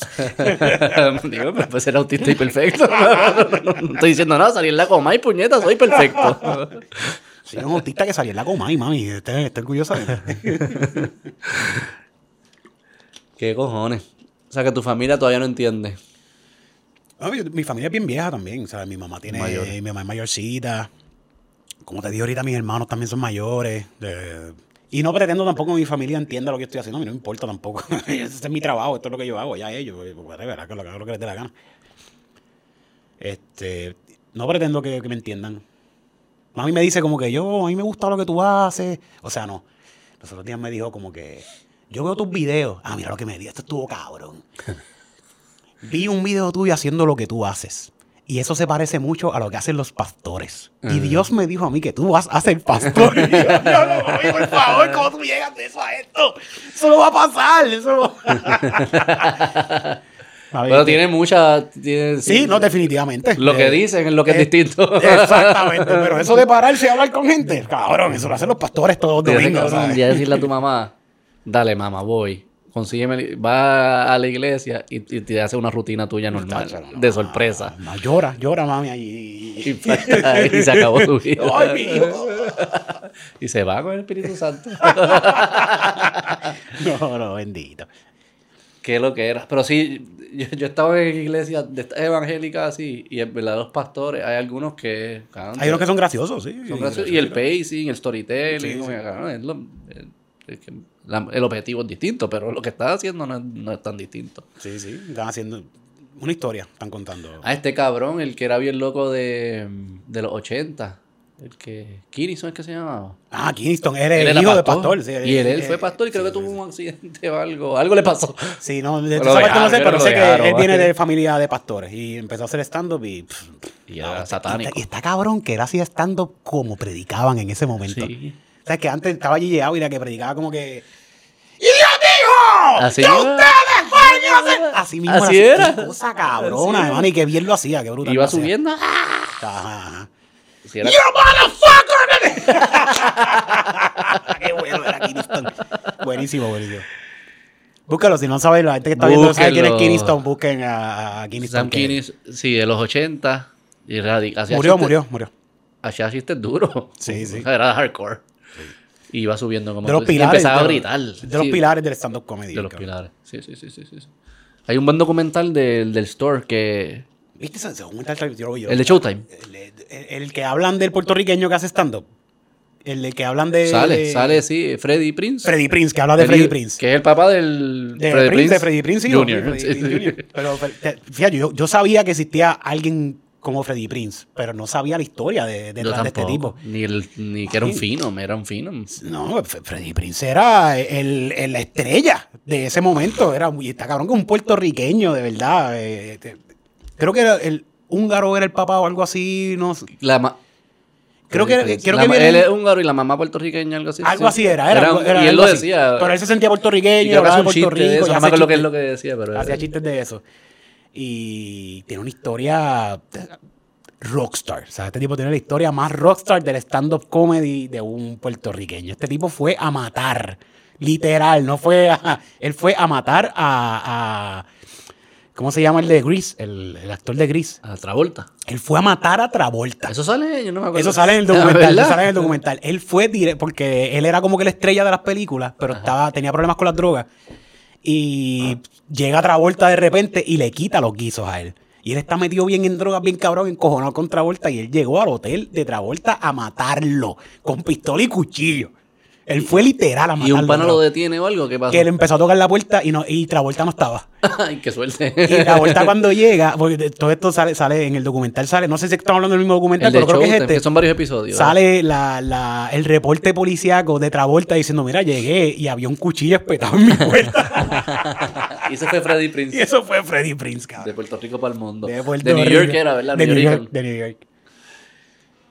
Sí, el documental está chulo porque va pasando por las épocas. Todas las etapas que tuvo. Y como el story en verdad fue... Y, el- después de lo de Freddie Prince, eso fue bien oscuro. Fue una etapa bien oscura de, de- de- de cuando pasó la huelga, que se, se suicidó uno ahí mismo. Eso fue pff, para abajo. Pero Esa ahí fue, se- esa fue la etapa de Kingston. Y después de Kinnison que lo hace más dark todavía. Más- en ese, por eso, en ese era momento. bullying, nadie estaba quería estar esto y Kingston estaba ahí gritando y Ah, hablando. ah, ah. ¿Sabes? Como que fue, bien, fue una etapa bien oscura de, de Pero que por allí, Store. por allí pasaron, pasó Letterman, pasó Leno, Robin Williams, Jim Carrey. Y Todos los grandes, todo eso todos- sale en el, todos los grandes el documental. Mm. Hasta lo traen hasta 2016 por ahí. Rogan, qué sé yo. Hasta Rogan, que pasó lo de. Ahí mismo pasó lo, Lo de Mencía. de Mencía. Y Bill Burr ahí al final. Que ese fue, yo diría que ese es el- el tercer respiro del stand-up comedy. Cuando el stand-up comedy hizo, vamos a hacer esto de nuevo. Y ahora está en su pick, De ahora está en su pick. Gracias a Joe Rogan desde un principio, de verdad. ¿verdad? Y él no es ni tan bueno en stand-up. No, Que él lo está cabrón. Él es duro en podcast. Digo, bueno Hablando, estando. sí, hablando, Y es hablando. bueno estando, no es que, pero él no es, no es ni cerca para mí de los grandes en stand-up. pero es el de los más fajones. Pero el más funny es un centro. En ese momento era el más fajón de todos. y lo une a todo y es un businessman. Bien cabrón. Y, y todos pasan por allí. Y lo sigue haciendo, nunca ha dejado de hacerlo, es la cuestión. Y lo que yo he escuchado de los comediantes que van al Mothership es dicen, ah, este es el primer club que está hecho para nosotros, para el comediante. Sí. Los otros, el Cellar y eso sí funciona, porque hay buena relación entre el, el, el owner y el comediante.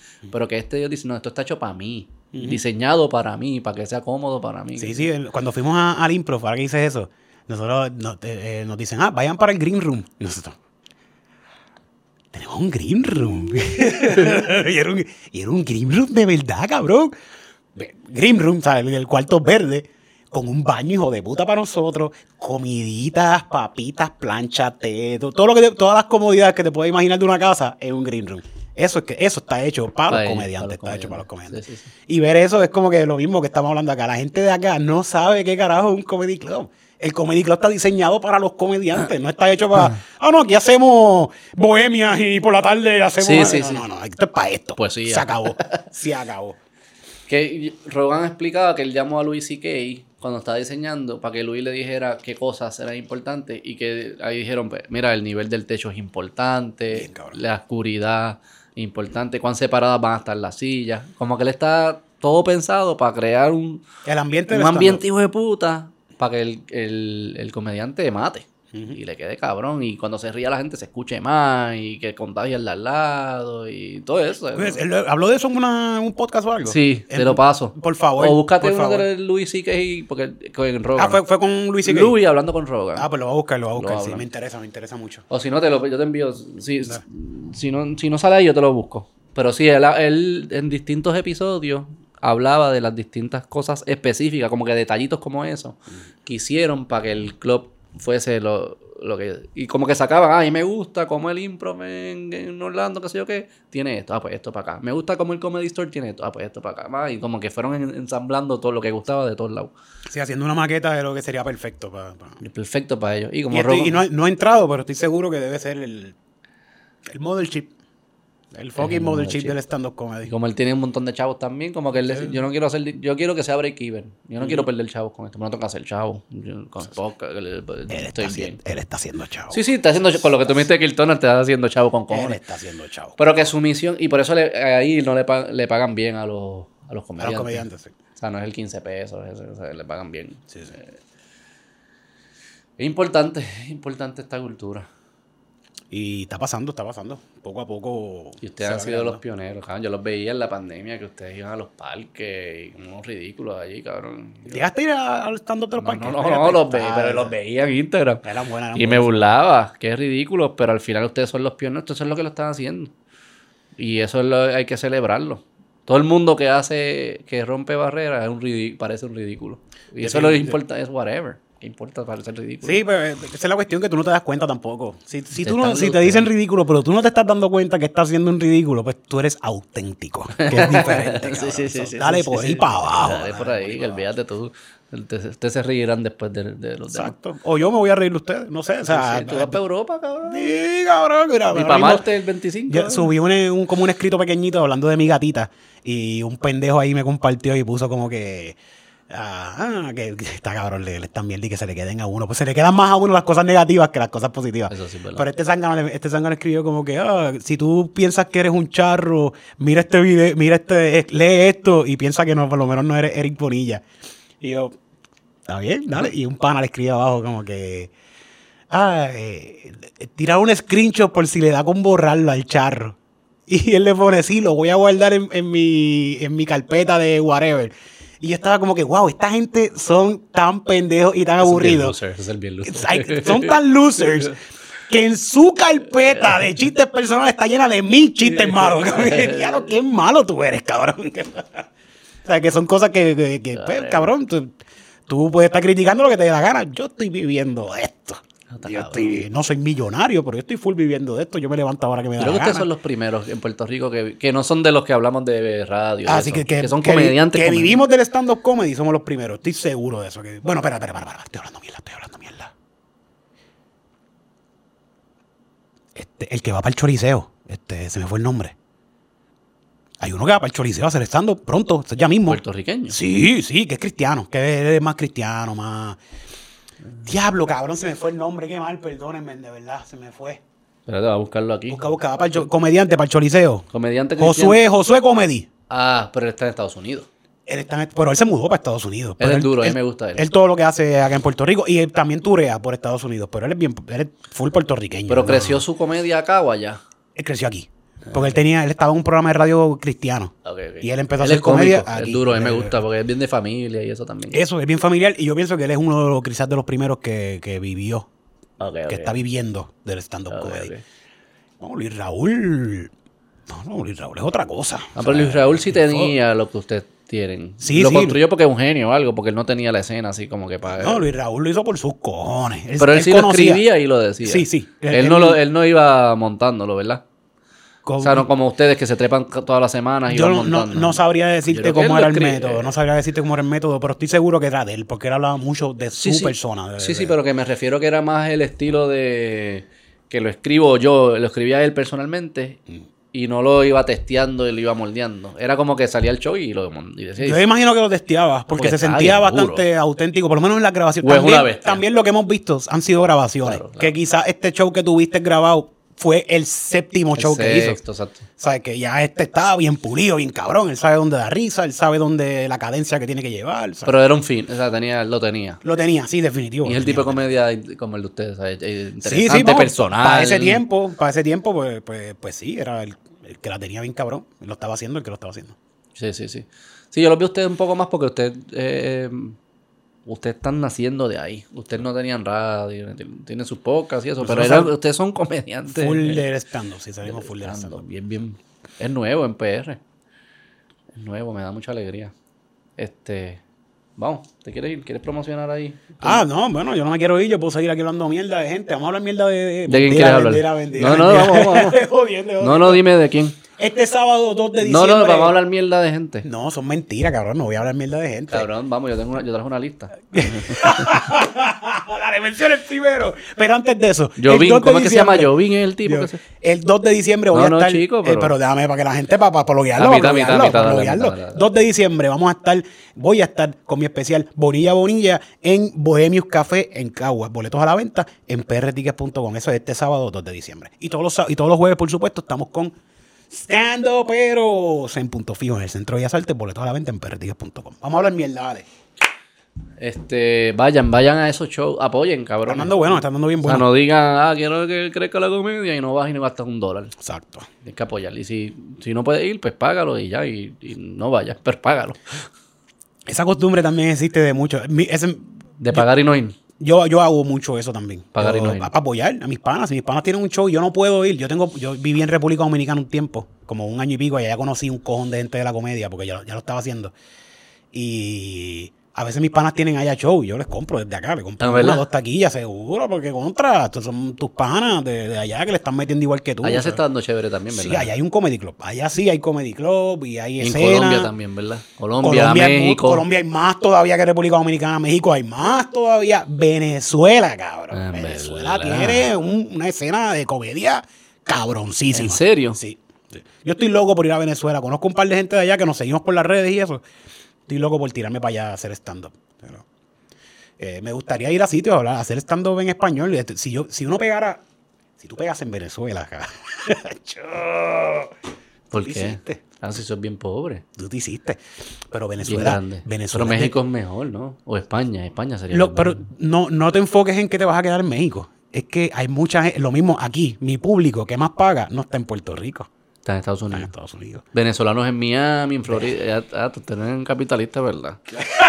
Tú quieres, tú quieres países, que países latinoamericanos sigan jodiéndose que se muden a Estados Unidos. Y esa es mi audiencia. Argentinos, mira, argentinos, venezolanos. ¡Duro! Eso es lo bueno de Latinoamérica. Vas a tener, vas a tener Por todos lados, por siempre habrá. Ese es mi meta, ese es mi meta. y, le meto- y pronto voy a, yo no soy, no soy fluido con el English, pero voy a coger clases y le voy a meter al English también, vamos a hacer crossover, yo voy a quedarme con el mundo, vamos a quedarnos con el mundo entero. Esa es la, ese, es el mundo inglés que y hay tanto dinero, cabrón. Sí, sí, sí, pero también no te equivoques, en, el- en español Es grande. hay un montón de estrellas. España, ¿tú crees, que tú, tú crees que la comedia puede cruzar así cultura? Depende de qué tipo de comedia hagas, ¿verdad? Como que si haces cosas personales, me imagino que sí, de la Sí. de pareja y eso. Sí, sí. Pero si Yo- haces de político, pues nada, no va, nadie va. Siempre cuando, yo hice, cuando hacía stand-up en República, era, tenía ese miedo. Ah, que yo no sé si No me va a gente va a entender. lo que estoy diciendo. Tacho, cabrón. Normal. Yo hice en España un chiste que yo tengo de Tata Charboniel. ¿Quién, en, estos cabrones no sabían ni dónde carajo quedaba Puerto Rico. Literal. ¿Y No es como chiste? que. No voy a decirlo porque lo voy a matar después, pero era un chiste de. Pero era específico de Tata Charbonnier. Sí, sí, un chiste que yo tengo de Tata Charboniel que está súper bueno. Que lo voy a hacer en mi especial, lo voy a hacer en mi especial. por eso no. no quiero, no Sí, quiero, sí, no lo no lo tirarlo. digo. Y la gente estaba. Pero ¿y por qué se rieron si no saben Porque quién el es? chiste está bueno. Al final, si el chiste está bueno y la historia que tú estás contando es algo que se pueden identificar, ellos se van a Pero tú les explicabas quién era. De- le- En ese momento les dije como que ella es una política puertorriqueña. Ok, por lo menos ya yo. Vámonos, seguimos por aquí para abajo con el chiste. Ok, y ok. la gente se rió igual, ¿sabes? Donde quiera que voy, yo puedo hacer ese chiste y la gente le, le va a gustar. Es buscar la manera de que se sientan identificados con lo que tú estás diciendo. Ya. España es un mercado interesante. sí. Sí, está cabrón. Mucha. Y de Estados Unidos hay tanto que hablan español. no tienes que irte tan lejos. Sí, sí, sí. Pero España. España es un sitio, a mí me gusta mucho. Yo tengo, me dicen que tengo españolismo. No sé, ¿Ah, sí? ¿Qué significa eso? Que, que, que estás hablas bien enamorado de los españoles. Oh, los españoles, es lo mejor que hay. Qué ¿Te bonito. gustan? Bueno, pero los españoles están cabrones. Son gente linda. Esa gente. Las mujeres son bien lindas. Los españoles están tan cabrones que se inventaron el español. ¿sabes? Esta gente están duros con cojones. Esta gente son los verdaderos duros. Los duros, los primeros, los Los OG. primeros OG. los españoles OG. Ve ir para allá. Tripear de reggaetoneros debe ser también cool. Sí, ¿Lo sí. eh, yo, yo- yo tengo, Eso, eso puede salpicar también. tengo un pues, chiste bien bueno de, de que cuando fui a Barcelona que lo subí, lo tengo por ahí. Y nadie lo hace, poca gente lo hace y son bien tripeables. Sí, y son sí. bien sensitivos. Los reggaetoneros. Sí. ¿Tú no crees? Tacho, no, yo pienso que los reggaetoneros son bien graciosos también. Ñejo, cabrón. ¿Tú has visto música a Ñejo? Ñejo sí es bien cómico. Pero hay una cultura de como que me dice una cosita mía, a matarnos, qué sé yo qué carajo. Son bien sensitivos. Son bien, un ego bien exagerado. Volvemos al trabajo del bufón. Trata, trata. va, a- Sí, a- sí. tú- eh, Yo he hecho chistes de reggaetoneros y todo y me ha salido súper bien. Sí. verdad, sí. Y no te dicen súper bien. No, no me dicen nada. Y al contrario, a veces se comparten y se ríen y Más fuego, ah, no le importa. Coscuyuela es bien gracioso. Yo he hecho chistes de Coscuyuela. gracioso. es Súper gracioso. Ñejo a mí me ha escrito y ma, ma- ma- Ñejo, yo tengo voice de Ñejo ahí. Como que, diablo cabrón, qué cabrón tú estás. ya". que habla igual, cabrón. Sí, sí, sí. Ñejo, Ñejo, de hecho, Ñejo está cabrón. Es bien cómico. Bien gracioso, bien gracioso. Y Ñengo es cómico también. Ñengo también es súper gracioso. Ñengo que la risa gracioso. esa es bien cómica. Sí. Este, yo siento que sí, los reggaetoneros. Es que los reggaetoneros. Yo siento que la música del reggaetón o del underground o de lo que sea algo como del que sea de- del barrio o de la comunidad, como que todo el mundo se puede identificar, es más o menos lo mismo que el stand-up. Sí, sí, tiene igual. componentes de... En la tiradera tienes que ser cómico también. Exactamente, Eh, exactamente. Lo que siento es que son más sensitivos. Sí, sí. sí. Un poquito más sensitivos. Aquí hay de... Aquí hacen ros... Eh, Hacemos road battle, sí, empezamos a hacer road battle nosotros en, en Punto Fijo, en eh, Estando Peros. Todos los- todos los jueves en Estando Peros es un show diferente. Ok. Y uno de esos shows en el mes es Rose Battle. En verdad, entre ustedes. entre nosotros. en Cogemos los estandoperos como tal, los productores, que a veces la gente se ha confundido y están usando como que, ah, sí, estandopero es cualquiera que hace stand-up.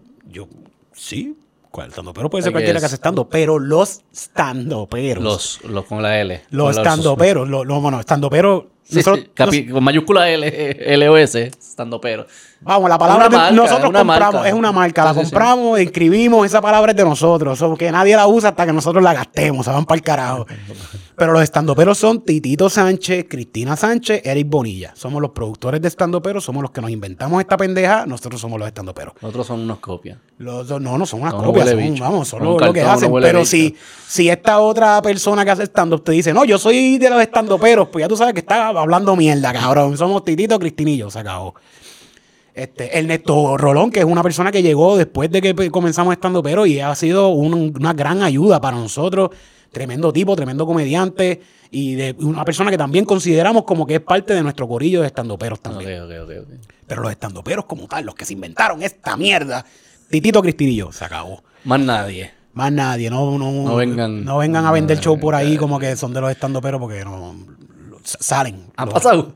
Sacho, sí, cabrón. Digo, cabrón, es que la palabra es como decir... Sí, sí, es verdad. Somos los comelones. ¿no, Y yo- cabrón? sí, yo lo entiendo. Soy, soy comelón. Y- yo era y- comelón antes de que tú te inventaras comelón. Y yo lo entiendo totalmente, de verdad. Yo, yo sé que hay un struggle ahí en, en, en, en esa, por esa parte.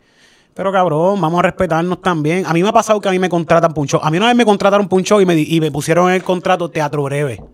Ah. Cabrón, yo no tengo un carajo que ver con esa gente. Porque tú me pones ahí teatro breve. No, bórrame eso de ahí ahora y tú no vuelves. Y esa gente hizo hasta un flyer con el nom con la foto de nosotros. Y teatro breve. Y yo estaba aquí como que, ¿de dónde carajo ¿Y te sacaron escribieron los de esto? Tato Bebe? ¿Te escribieron? No, no, no, no, no, porque por suerte, antes de firmar el contrato, yo vi todo eso y yo dije, no, yo no voy a hacer esto. Tienen que el borren todo eso, que eso no salga nunca. o sea, de, verdad, nos dio. Yo, Es que yo, can- mezclan, yo sí. cancelé ese guiso. Yo dije, no, no, no lo vamos a hacer. Y después que lo arreglaron, pues está bien, vamos a hacerlo. Fue una mierda de guiso, como quiera. Pero nos ha pasado por ahí que los otros días, un show de comedia random, estando peros, tal día en tal sitio. ¿Y quién carajo son esta gente? Pero, cabrón, pero... Estando pero... Gente que nunca ha estado en stand up porque nosotros somos nosotros, Titito Cristina y yo, pero colaboramos con Pero toda ¿cómo la se, gente. ¿cómo se llama alguien que hace stand-up en español? Un stand-up comedian, un- Un una persona. stand-upero, cabrón. Un stand pero, pero es que. Tengo que decir, yo soy estando pero, pero no de los estando pero. Pero, ok. Que, Yo llevo 14 años en esto. cabrón, escogieron un nombre bien genérico. Pero está bien, está bien, está bien, está bien. Yo llevo 14 años en esto. Y nunca he escuchado a nadie que dijera stand pero. ¿Y qué decían? Y yo hago stand yo estaba, sí, hace stand Ah, mira, esto es un stand-up comedian. Porque como, como viene algo, como es del inglés, ¿sabes? Sí, Esto- sí, esto sí. es americano. Esto es un stand-up comedian o un open micer también. Un open micer, un stand-up comedian. Y yo, yo quería hacer un especial hace muchos años. Y yo dije, ah, coño, me voy a poner como un nombre bien puertorriqueño. Y me pensé, stand pero Que by the way, después yo creo que yo, posiblemente yo he escuchado esta stand pero en otros países. Pero en ese momento, le recuerdo que lo apunté y todo en un note, Como que ah, mi próximo especial se va a llamar stand pero Pasó, nos, nos surgió esta oportunidad y yo dije, ah, mira, vamos a usar este nombre. Yo pienso que este nombre está bueno. Y lo usamos, ¿sabes? Como que somos los primeros que usamos el nombre. Sí, sí, sí, es verdad. Somos los Sí, primeros. sí, sí. Y se están copiando ahora. Y ahora como nosotros lo estamos usando, está in, está en Billboard. Eso es bueno, eso significa que les va cabrón. Eso- totalmente, totalmente. Por una parte es como que buenísimo, pero por otra parte es como que, papi, Hay rango. papi, no me hagas eso, Ustedes son los, los, los más los más que llevan ahora mismo. Haciendo stand-up comedy. Que si somos los más que llevamos. Gente, pues gente ya no hace. Gente ya no hace stand-up, ¿no? Este, Y Teatro Breve en algún momento ellos hacían, pero ya no están haciendo. Es sí, más pero, sketch. pero no, no hacen stand-up tampoco, no. En un momento, ¿cómo se llama este? El, el que se fue para LA, que es Jonky Sí, de la sí, risa. este, ese mismo, Yonki. ¿Cómo es que se llama él? Ay, tú no me pareces a él un poco. Coño, gracias. Es una Eso persona mismo. guapa y habla así todo el tiempo. ¿Cómo se llama ese? Me fue el nombre ahora también. Yo soy tan malo para los nombres. Sí, Jonky de la risa. Bajamonde, Bajamonde es el apellido. No. Sí, sí, Bajamonde, Bajamonde es el apellido. Estoy seguro que Bajamonde es el apellido. ¿Verdad? Sí, sí, sí. Este. Buscarlo aquí, espérate. Se me fue, se me fue el nombre. Buenísimo. Él le metía duro. Buenísimo. Roy Sánchez. Roy Sánchez Bajamonde, ese mismo. Sí. Duro. Que, que lo tenía. Ha, ha estado en podcast con nosotros y todo. Tremendo Él le tremendo duro. tipo. Sí, tremendo tipo. Bien inteligente. Se quitó, se fue para allá. No sé. Pactual, ¿no? Pactual. Pactual. Digo, ¿no? Creo que- No sé, no, No sé, sé. no sé, porque no somos tan panas como para saber qué es lo que está haciendo allá, pero sé que se fue para allá afuera. Y no. Sí, sí. Y esta también la de Teatro Breve, Tata. Tata también que de vez en cuando viene y hace, hace stand-up también. Volvemos a caer en lo mismo, ¿no? Como Sí, que- es similar, sí. Sí, sí. Por lo menos ella antes hacía teatro breve, y como que hacía comedia. Exacto. Y no, fíjate, No es que hacía radio ahí, no, política. no dudo que sea tremenda. O sea, no Sí, dudo sí. que sea una caballota porque la real, la tipa lo es. Esa tipa está cabrón. Todos los que están en Teatro Breve hasta... Ahora mismo hay un, un corillo que son los de, los de los miércoles. No sé si has tenido la oportunidad de ir. Que son los de algo extra. Varios de ellos, que hay un par, un corillito de, de- que, que colaboran con nosotros en stand Peros también, que hacen stand-up. Y es este corillo de la nueva era que están actuando. Y, coño, debería ir. Es uno de los mejores shows que yo he ido a ver Sí. ahora mismo de, de- de- que está pasando con, con Teatro Breve. Es algo extra. Nuevas caras, nuevos sketches. Se siente, se siente refrescante. Se siente Ok. fresco. se siente- Joven, más jóvenes. Todos jóvenes, todos son bien jóvenes, todos son bien jóvenes. Este. Sí, ellos le meten. Este. Se me olvidó, te iba a decir algo y se me olvidó. Eh, ¿Qué era? De teatro breve. Anyways, whatever. Está bien, está bien. Tú, tú, tú, tú tuviste una entrevista de Bad Bunny con Chente, ¿verdad? Ay, horrible, cabrón. sí. Cabrón, tú Yo llegas no- a ver eso. Yo no llego ni, ni, ni, ni- Yo no tengo ni chistes de eso, porque para mí yo la pasé. Como que yo no. ¿Pero por qué? Yo vine a ver este, este episodio hace como dos semanas atrás. Tú me estás hablando de esto y hace dos semanas atrás un pana me dijo. Creo que tú lo "Cabrón, posteaste.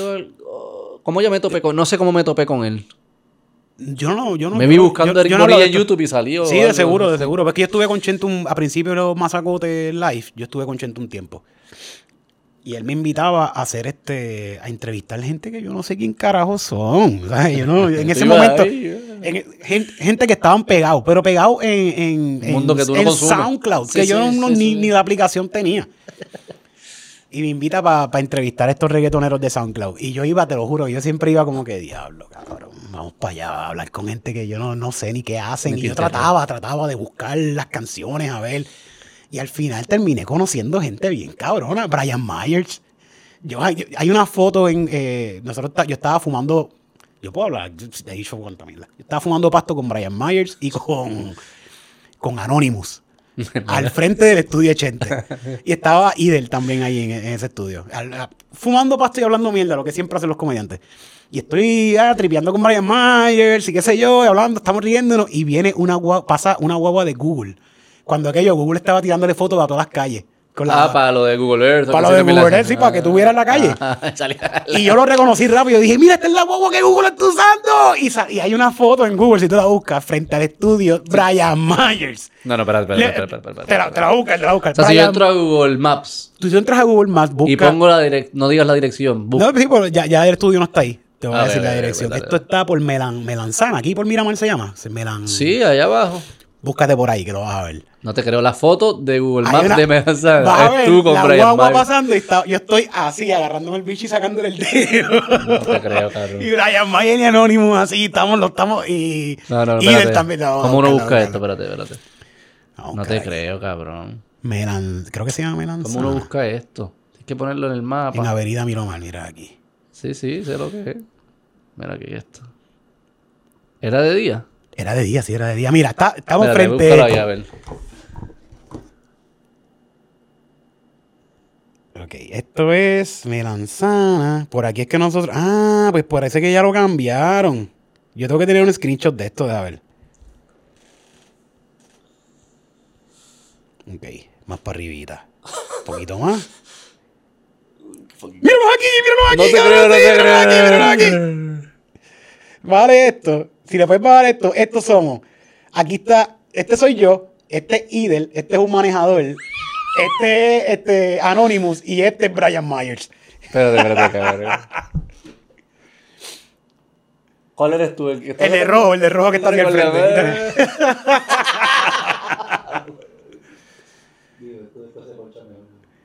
Esos somos nosotros. Búsquenlo, busquen Melanzana. Y por ahí Bistro, va, qué sé yo, en Miramar ahí. y tienen que buscar un poquito para arriba. nos va a ver por ahí. Pero que, pues, Chente me invitaba cada rato para hablar con esta gente que yo no sé quién carajo son. Y en una me dice, ah, mira, mañana ven que vamos a entrevistar a, a Bad Bunny. Y yo estoy aquí, ¿quién carajo es Bad Bunny? Y me invitan para esta entrevista y de verdad yo siento que lucí súper mal porque ahora mismo este tipo de... Este Michael Jackson. Cabrón, yo Tú entrevisté. entrevistaste a Michael Jackson. Yo entrevisté a Michael Jackson. Por lo menos yo estuve en la entrevista con Sí, Michael tú no Jackson. decías mucho, ¿sabes? Como, No, yo me pero quedé no calladito. hiciste papel, Era como que hace este cabrón aquí, pero no... Sí, sí, pero, de, pero debía de. No sé. Pero y para ese momento... Bad Bunny, perdóname, cabrón. Eso es lo que quiero decir, por Vuelve, favor. Bad Comedy. Pips. Ven para Comedy Pips para poder hacer esto bien. Diantre. ¿Qué era Bad Bunny en ese momento? No era, que era un open Sí, coming era, ahí. era famosito, pero En entre, los, SoundCloud, en los SoundCloud, chamaquitos. entre los chamaquitos que están escuchando eso y eso. Eh, ¿Qué carajo? Sí, sí. Yo, vamos, yo sí, yo tengo. Yo tengo 38 ahora, cuando que yo ya. Yo no, no soy un nene. Cuando yo no era un nene, tenía 30 años ya, 30 y pico años. Digo, y, y open coming hay un millón. Sí, O sea, como sí, que uno sabe sí. que O te sea, a yo hacer. toda la semana veía tres y cuatro reggaetoneros que sabía que no iban para ningún lado. Porque esto iba a ser otro más, otro tipo más. que Fallaste no- uno. Sí, exactamente, exactamente. Por mucho, pero fue uno nada más. Por un montón, por un montón. Eh, tú como que al final, Chente, yo creo que este cabrón no, Sí, no la tiene, no la tiene. Fíjate, pero de, de todos los que fueron, él, eh, él fue el de los mejorcitos que me cayó así de. de... Digo, lo dice por- ahora, qué. No, no, de verdad que no, porque era- se veía Es que humilde. en el mundiario algo, a ver si es verdad. Porque- ok, este te lo- te voy a decir me impresionó, Bunny. No me impresionó. Este muchacho, con No me impresionó, pero fue de los mejores que me cayó porque los que iban para allá siempre iban con este flow de ah, Ah, ok, ok. yo soy el reggaetonero. Y maleante, papi, qué sé yo, ay, de- ¿qué es que hay? con corillo. Con corillo. Él llegó con su manejador, creo, solamente. Y vestido normal, una camisa de botones, poquito desabotonado. Sí, sí. Normal, o sea, no un estaba en chamaco. un viaje, no un estaba en la película. No, estaba en la película esa de, de, de ser un súper artista. Y hablaba normal, contestaba normal, normal. normal, sí. Es una como que sabochorna y todo, porque, ah, mira, tengo la camisa de sabotonada. Un tipo, tipo normal, humilde. Es que eso es parte de su personaje también, ¿verdad? Sí, sí, sí. Bueno, quizás es él, a lo mejor un personaje, ¿verdad? Porque uno nunca sabe. No, no, no, no lo dije de esa manera, no que está actuando, pero que es parte de su de su persona, como Sí, que él hasta se siente un poco incómodo con todo esto. Yo De siento. seguro, de seguro. De tener toda esta tensión ahí encima, cualquiera se sentiría súper incómodo. Para los, para los oye, eso es interesante porque yo he escuchado para los que para los comediantes eso los destruye. En el sentido de que primero les da una como que una vida de tanto lujo que pues no puedo escribir el chiste de la viejita porque no en el avión privado no o la No hay- no hay hay viejita, azafata, sí, o sea, sí. no no no no, no. Sí.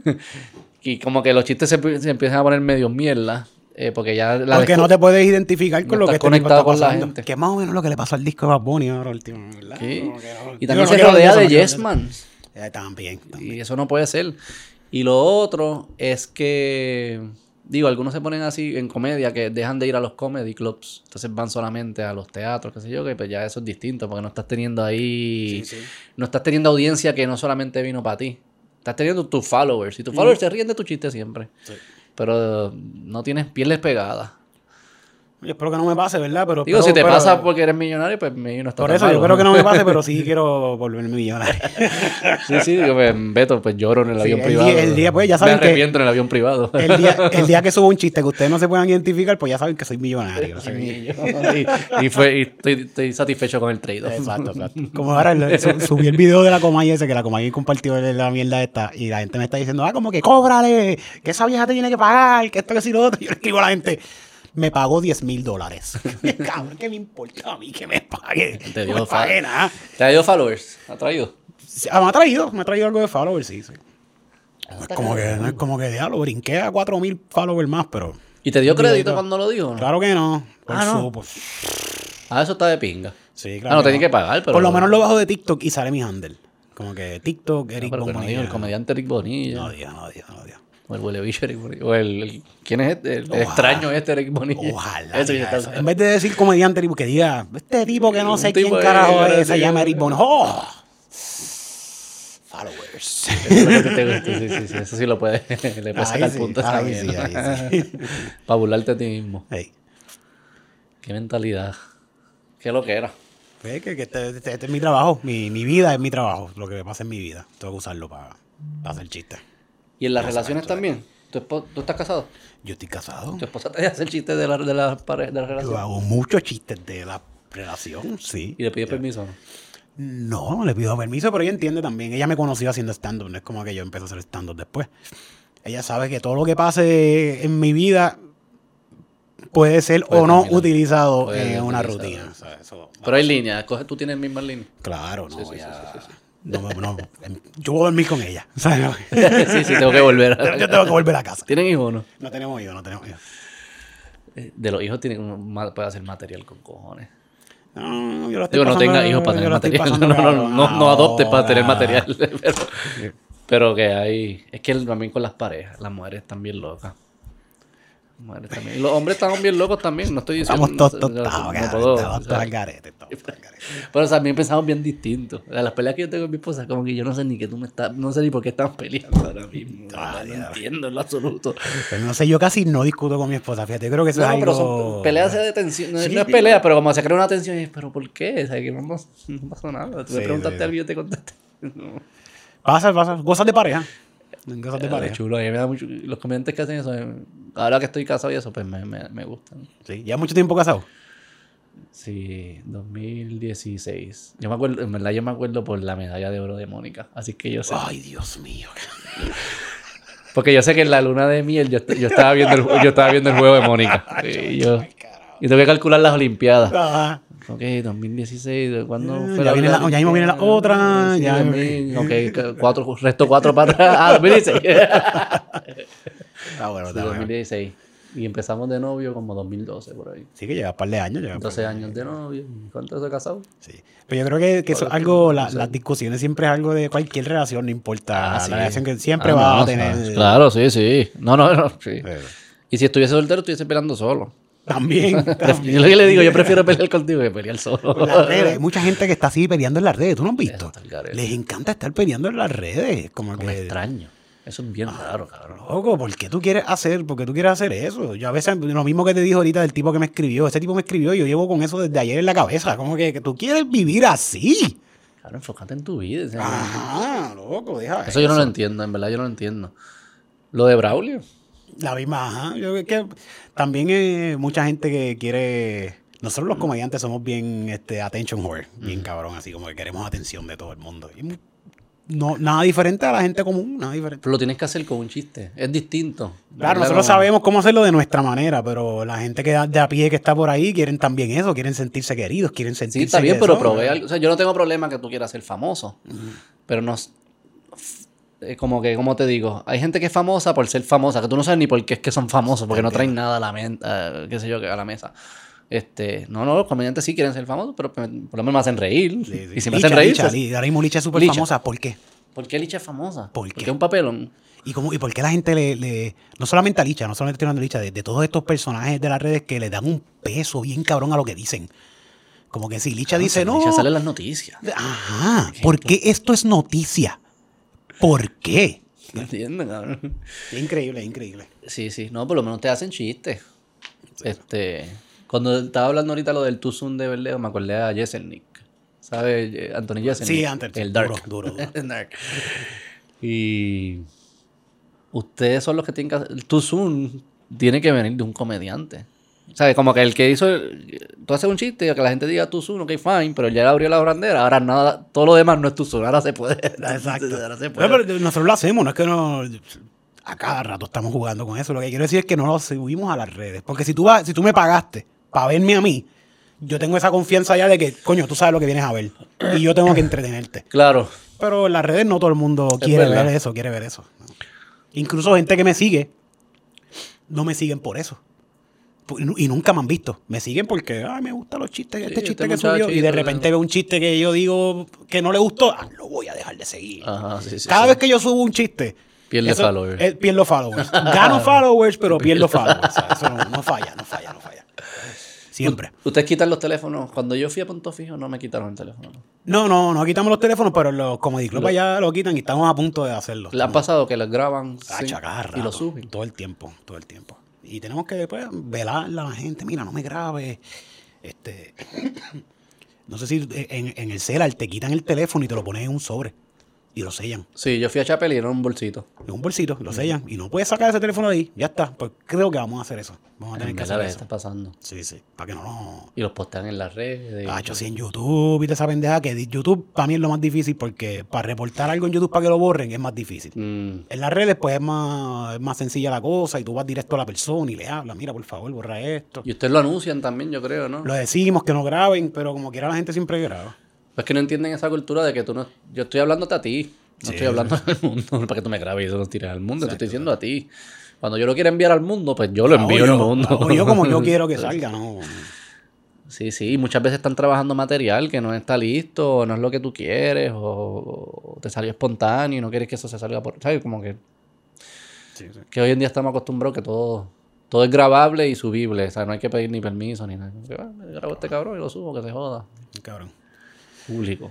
Puede ser, puede, puede ser una navaja de doble filo, puede ser malo como puede ser bueno también. Sí, como que yo siento que el stand-up que se filtró de Luis C.K. cuando lo cancelaron El de chava- ¿qué- ¿Cuál era el chiste? ¿Tú te acuerdas? era de. Era de un school shooting. Sí, de un school shooting de este gordito que está diciendo cómo se salvó de, del school shooting. Y es como que, cabrón, tú te salvaste porque te escondiste detrás de otro. Algo O así. sea, tú no, era. tú no corriste. Tú no corriste. tú no, venga, tú no corriste. Este, Y también pero- diciendo, porque yo tengo que escuchar a estos gorditos hablando de política. Ajá. claro, que, ¿Qué tú hiciste? ¿Te salvaste de un lo, lo mismo que estoy diciendo de. Licha y todo esto, como que ¿por qué tú le das tanto peso a las palabras que está diciendo este pendejo? Sí, sí, o sea, te- te- te- y de seguro- eso fue lo que él dijo. Porque yo tengo que escuchar a ti. Que, tú no- que lo más que tú hiciste de seguro fue que te bloqueaste con un pana para que lo mataran a él. Tú no lo corriste. tú me estás hablando a mí de gun policy. Qué bueno, eh. Pero eso, ese, ese stand-up que se filtró, que él tiene todas las herramientas para poder borrar ese stand-up y no lo hizo, fue una buena estrategia para poder que la gente dijera como que no se ha muerto. Él está ahí todavía, mira, está haciendo stand-up por allá. Y justo después de eso, del- especial. Sí, sí. Eso fue como los par de meses, pasó un par de meses, Sí, sí. págata, soltó un especial. Sí, lo puedes usar a tu favor. Sí, sí. Lo puedes usar a tu favor. Eh, Claro, yo no estoy al nivel de Open Luis C.K., Commerce, eso es lo que te iba a decir. Open Commerce, pues puede ser un dolor de cabeza. Como Tony Hinchcliffe, bueno, ya está, está established y no le Sí, pasó sí, nada. Pero si eres Open Commerce, pues te pueden matar. Porque quizá el club dice, ya yo no te voy a... con- No, ya, no eres regular. ¿Para qué carajo yo te voy a dar un dolor de cabeza aquí por un cabrón aquí que no es famoso? Es más eso. Yo creo que eso es lo que... Los, ellos lo han dicho también, el cancel culture a quien jode a los Open Commerce. Sea, y eso. Sí, ellos sí, ellos yo, van a yo- estar yo bien. pienso que el, que el ca- cancel culture no jode a nadie. No, pero hay, hay un... Es que nadie te cancela de hacer tus cosas. Como que tú me puedes ahora mismo crear una campaña gigantesca de vamos a cancelar a este tipo. Cancélame. Yo cojo mi teléfono y sigo editando videos y los sigo subiendo. Tú no me puedes cancelar a mí de subir Pero si, mis te de- si DC punto fijo dice ya no puedes venir más. Me busco otro sitio.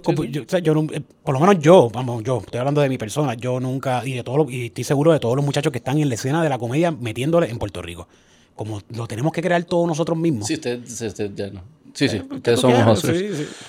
Sí, pero creo que puede afectar a algunos.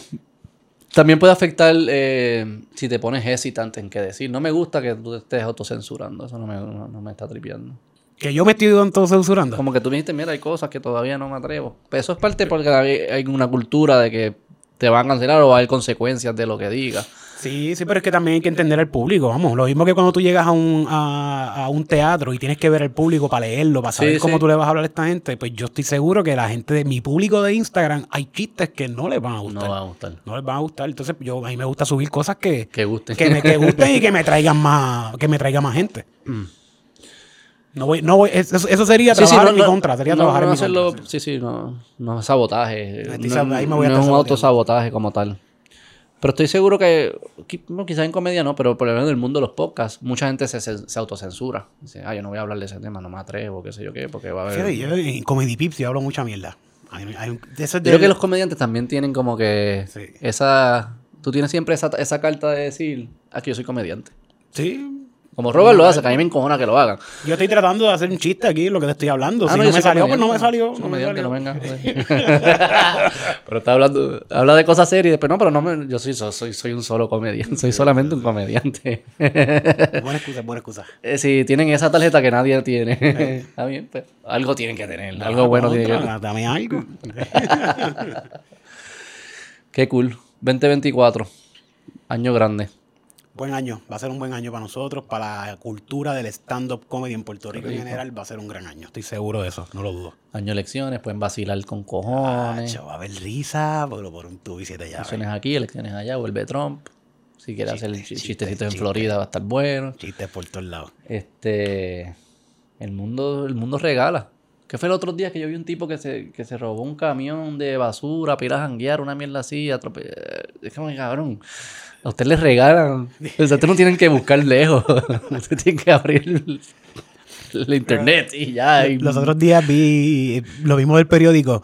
Veo que el, el de Hacienda, este Ah, Paquito, Paquito, eso, sí, sí. veo que puso como que, ah, que con- consiguieron 2.000 cuentas de OnlyFans que no pagan contribuciones.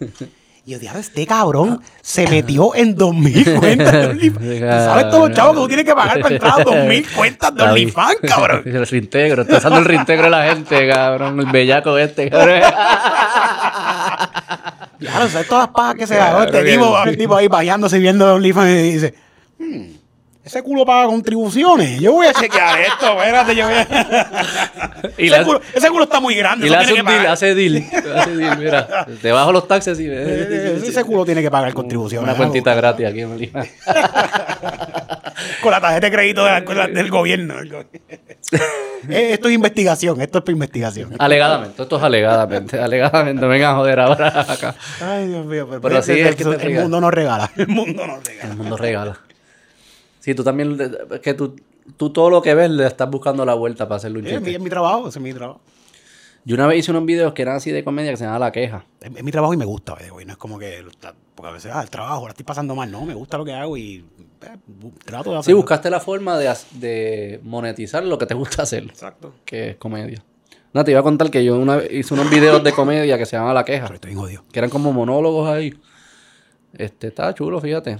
Pero me acuerdo que cuando los estaba escribiendo, mi mente solamente estaba pensando en chistes. Y en todo lo que veía era como cómo convertirlo en un chiste. Lo que me dice mi esposa, como, como- entonces ahí con el note, como tú dices, con el note, lo que es el periódico, un chiste, en el restaurante, un chiste. Como que, es así que tu mente Sí, está todo el tiempo así.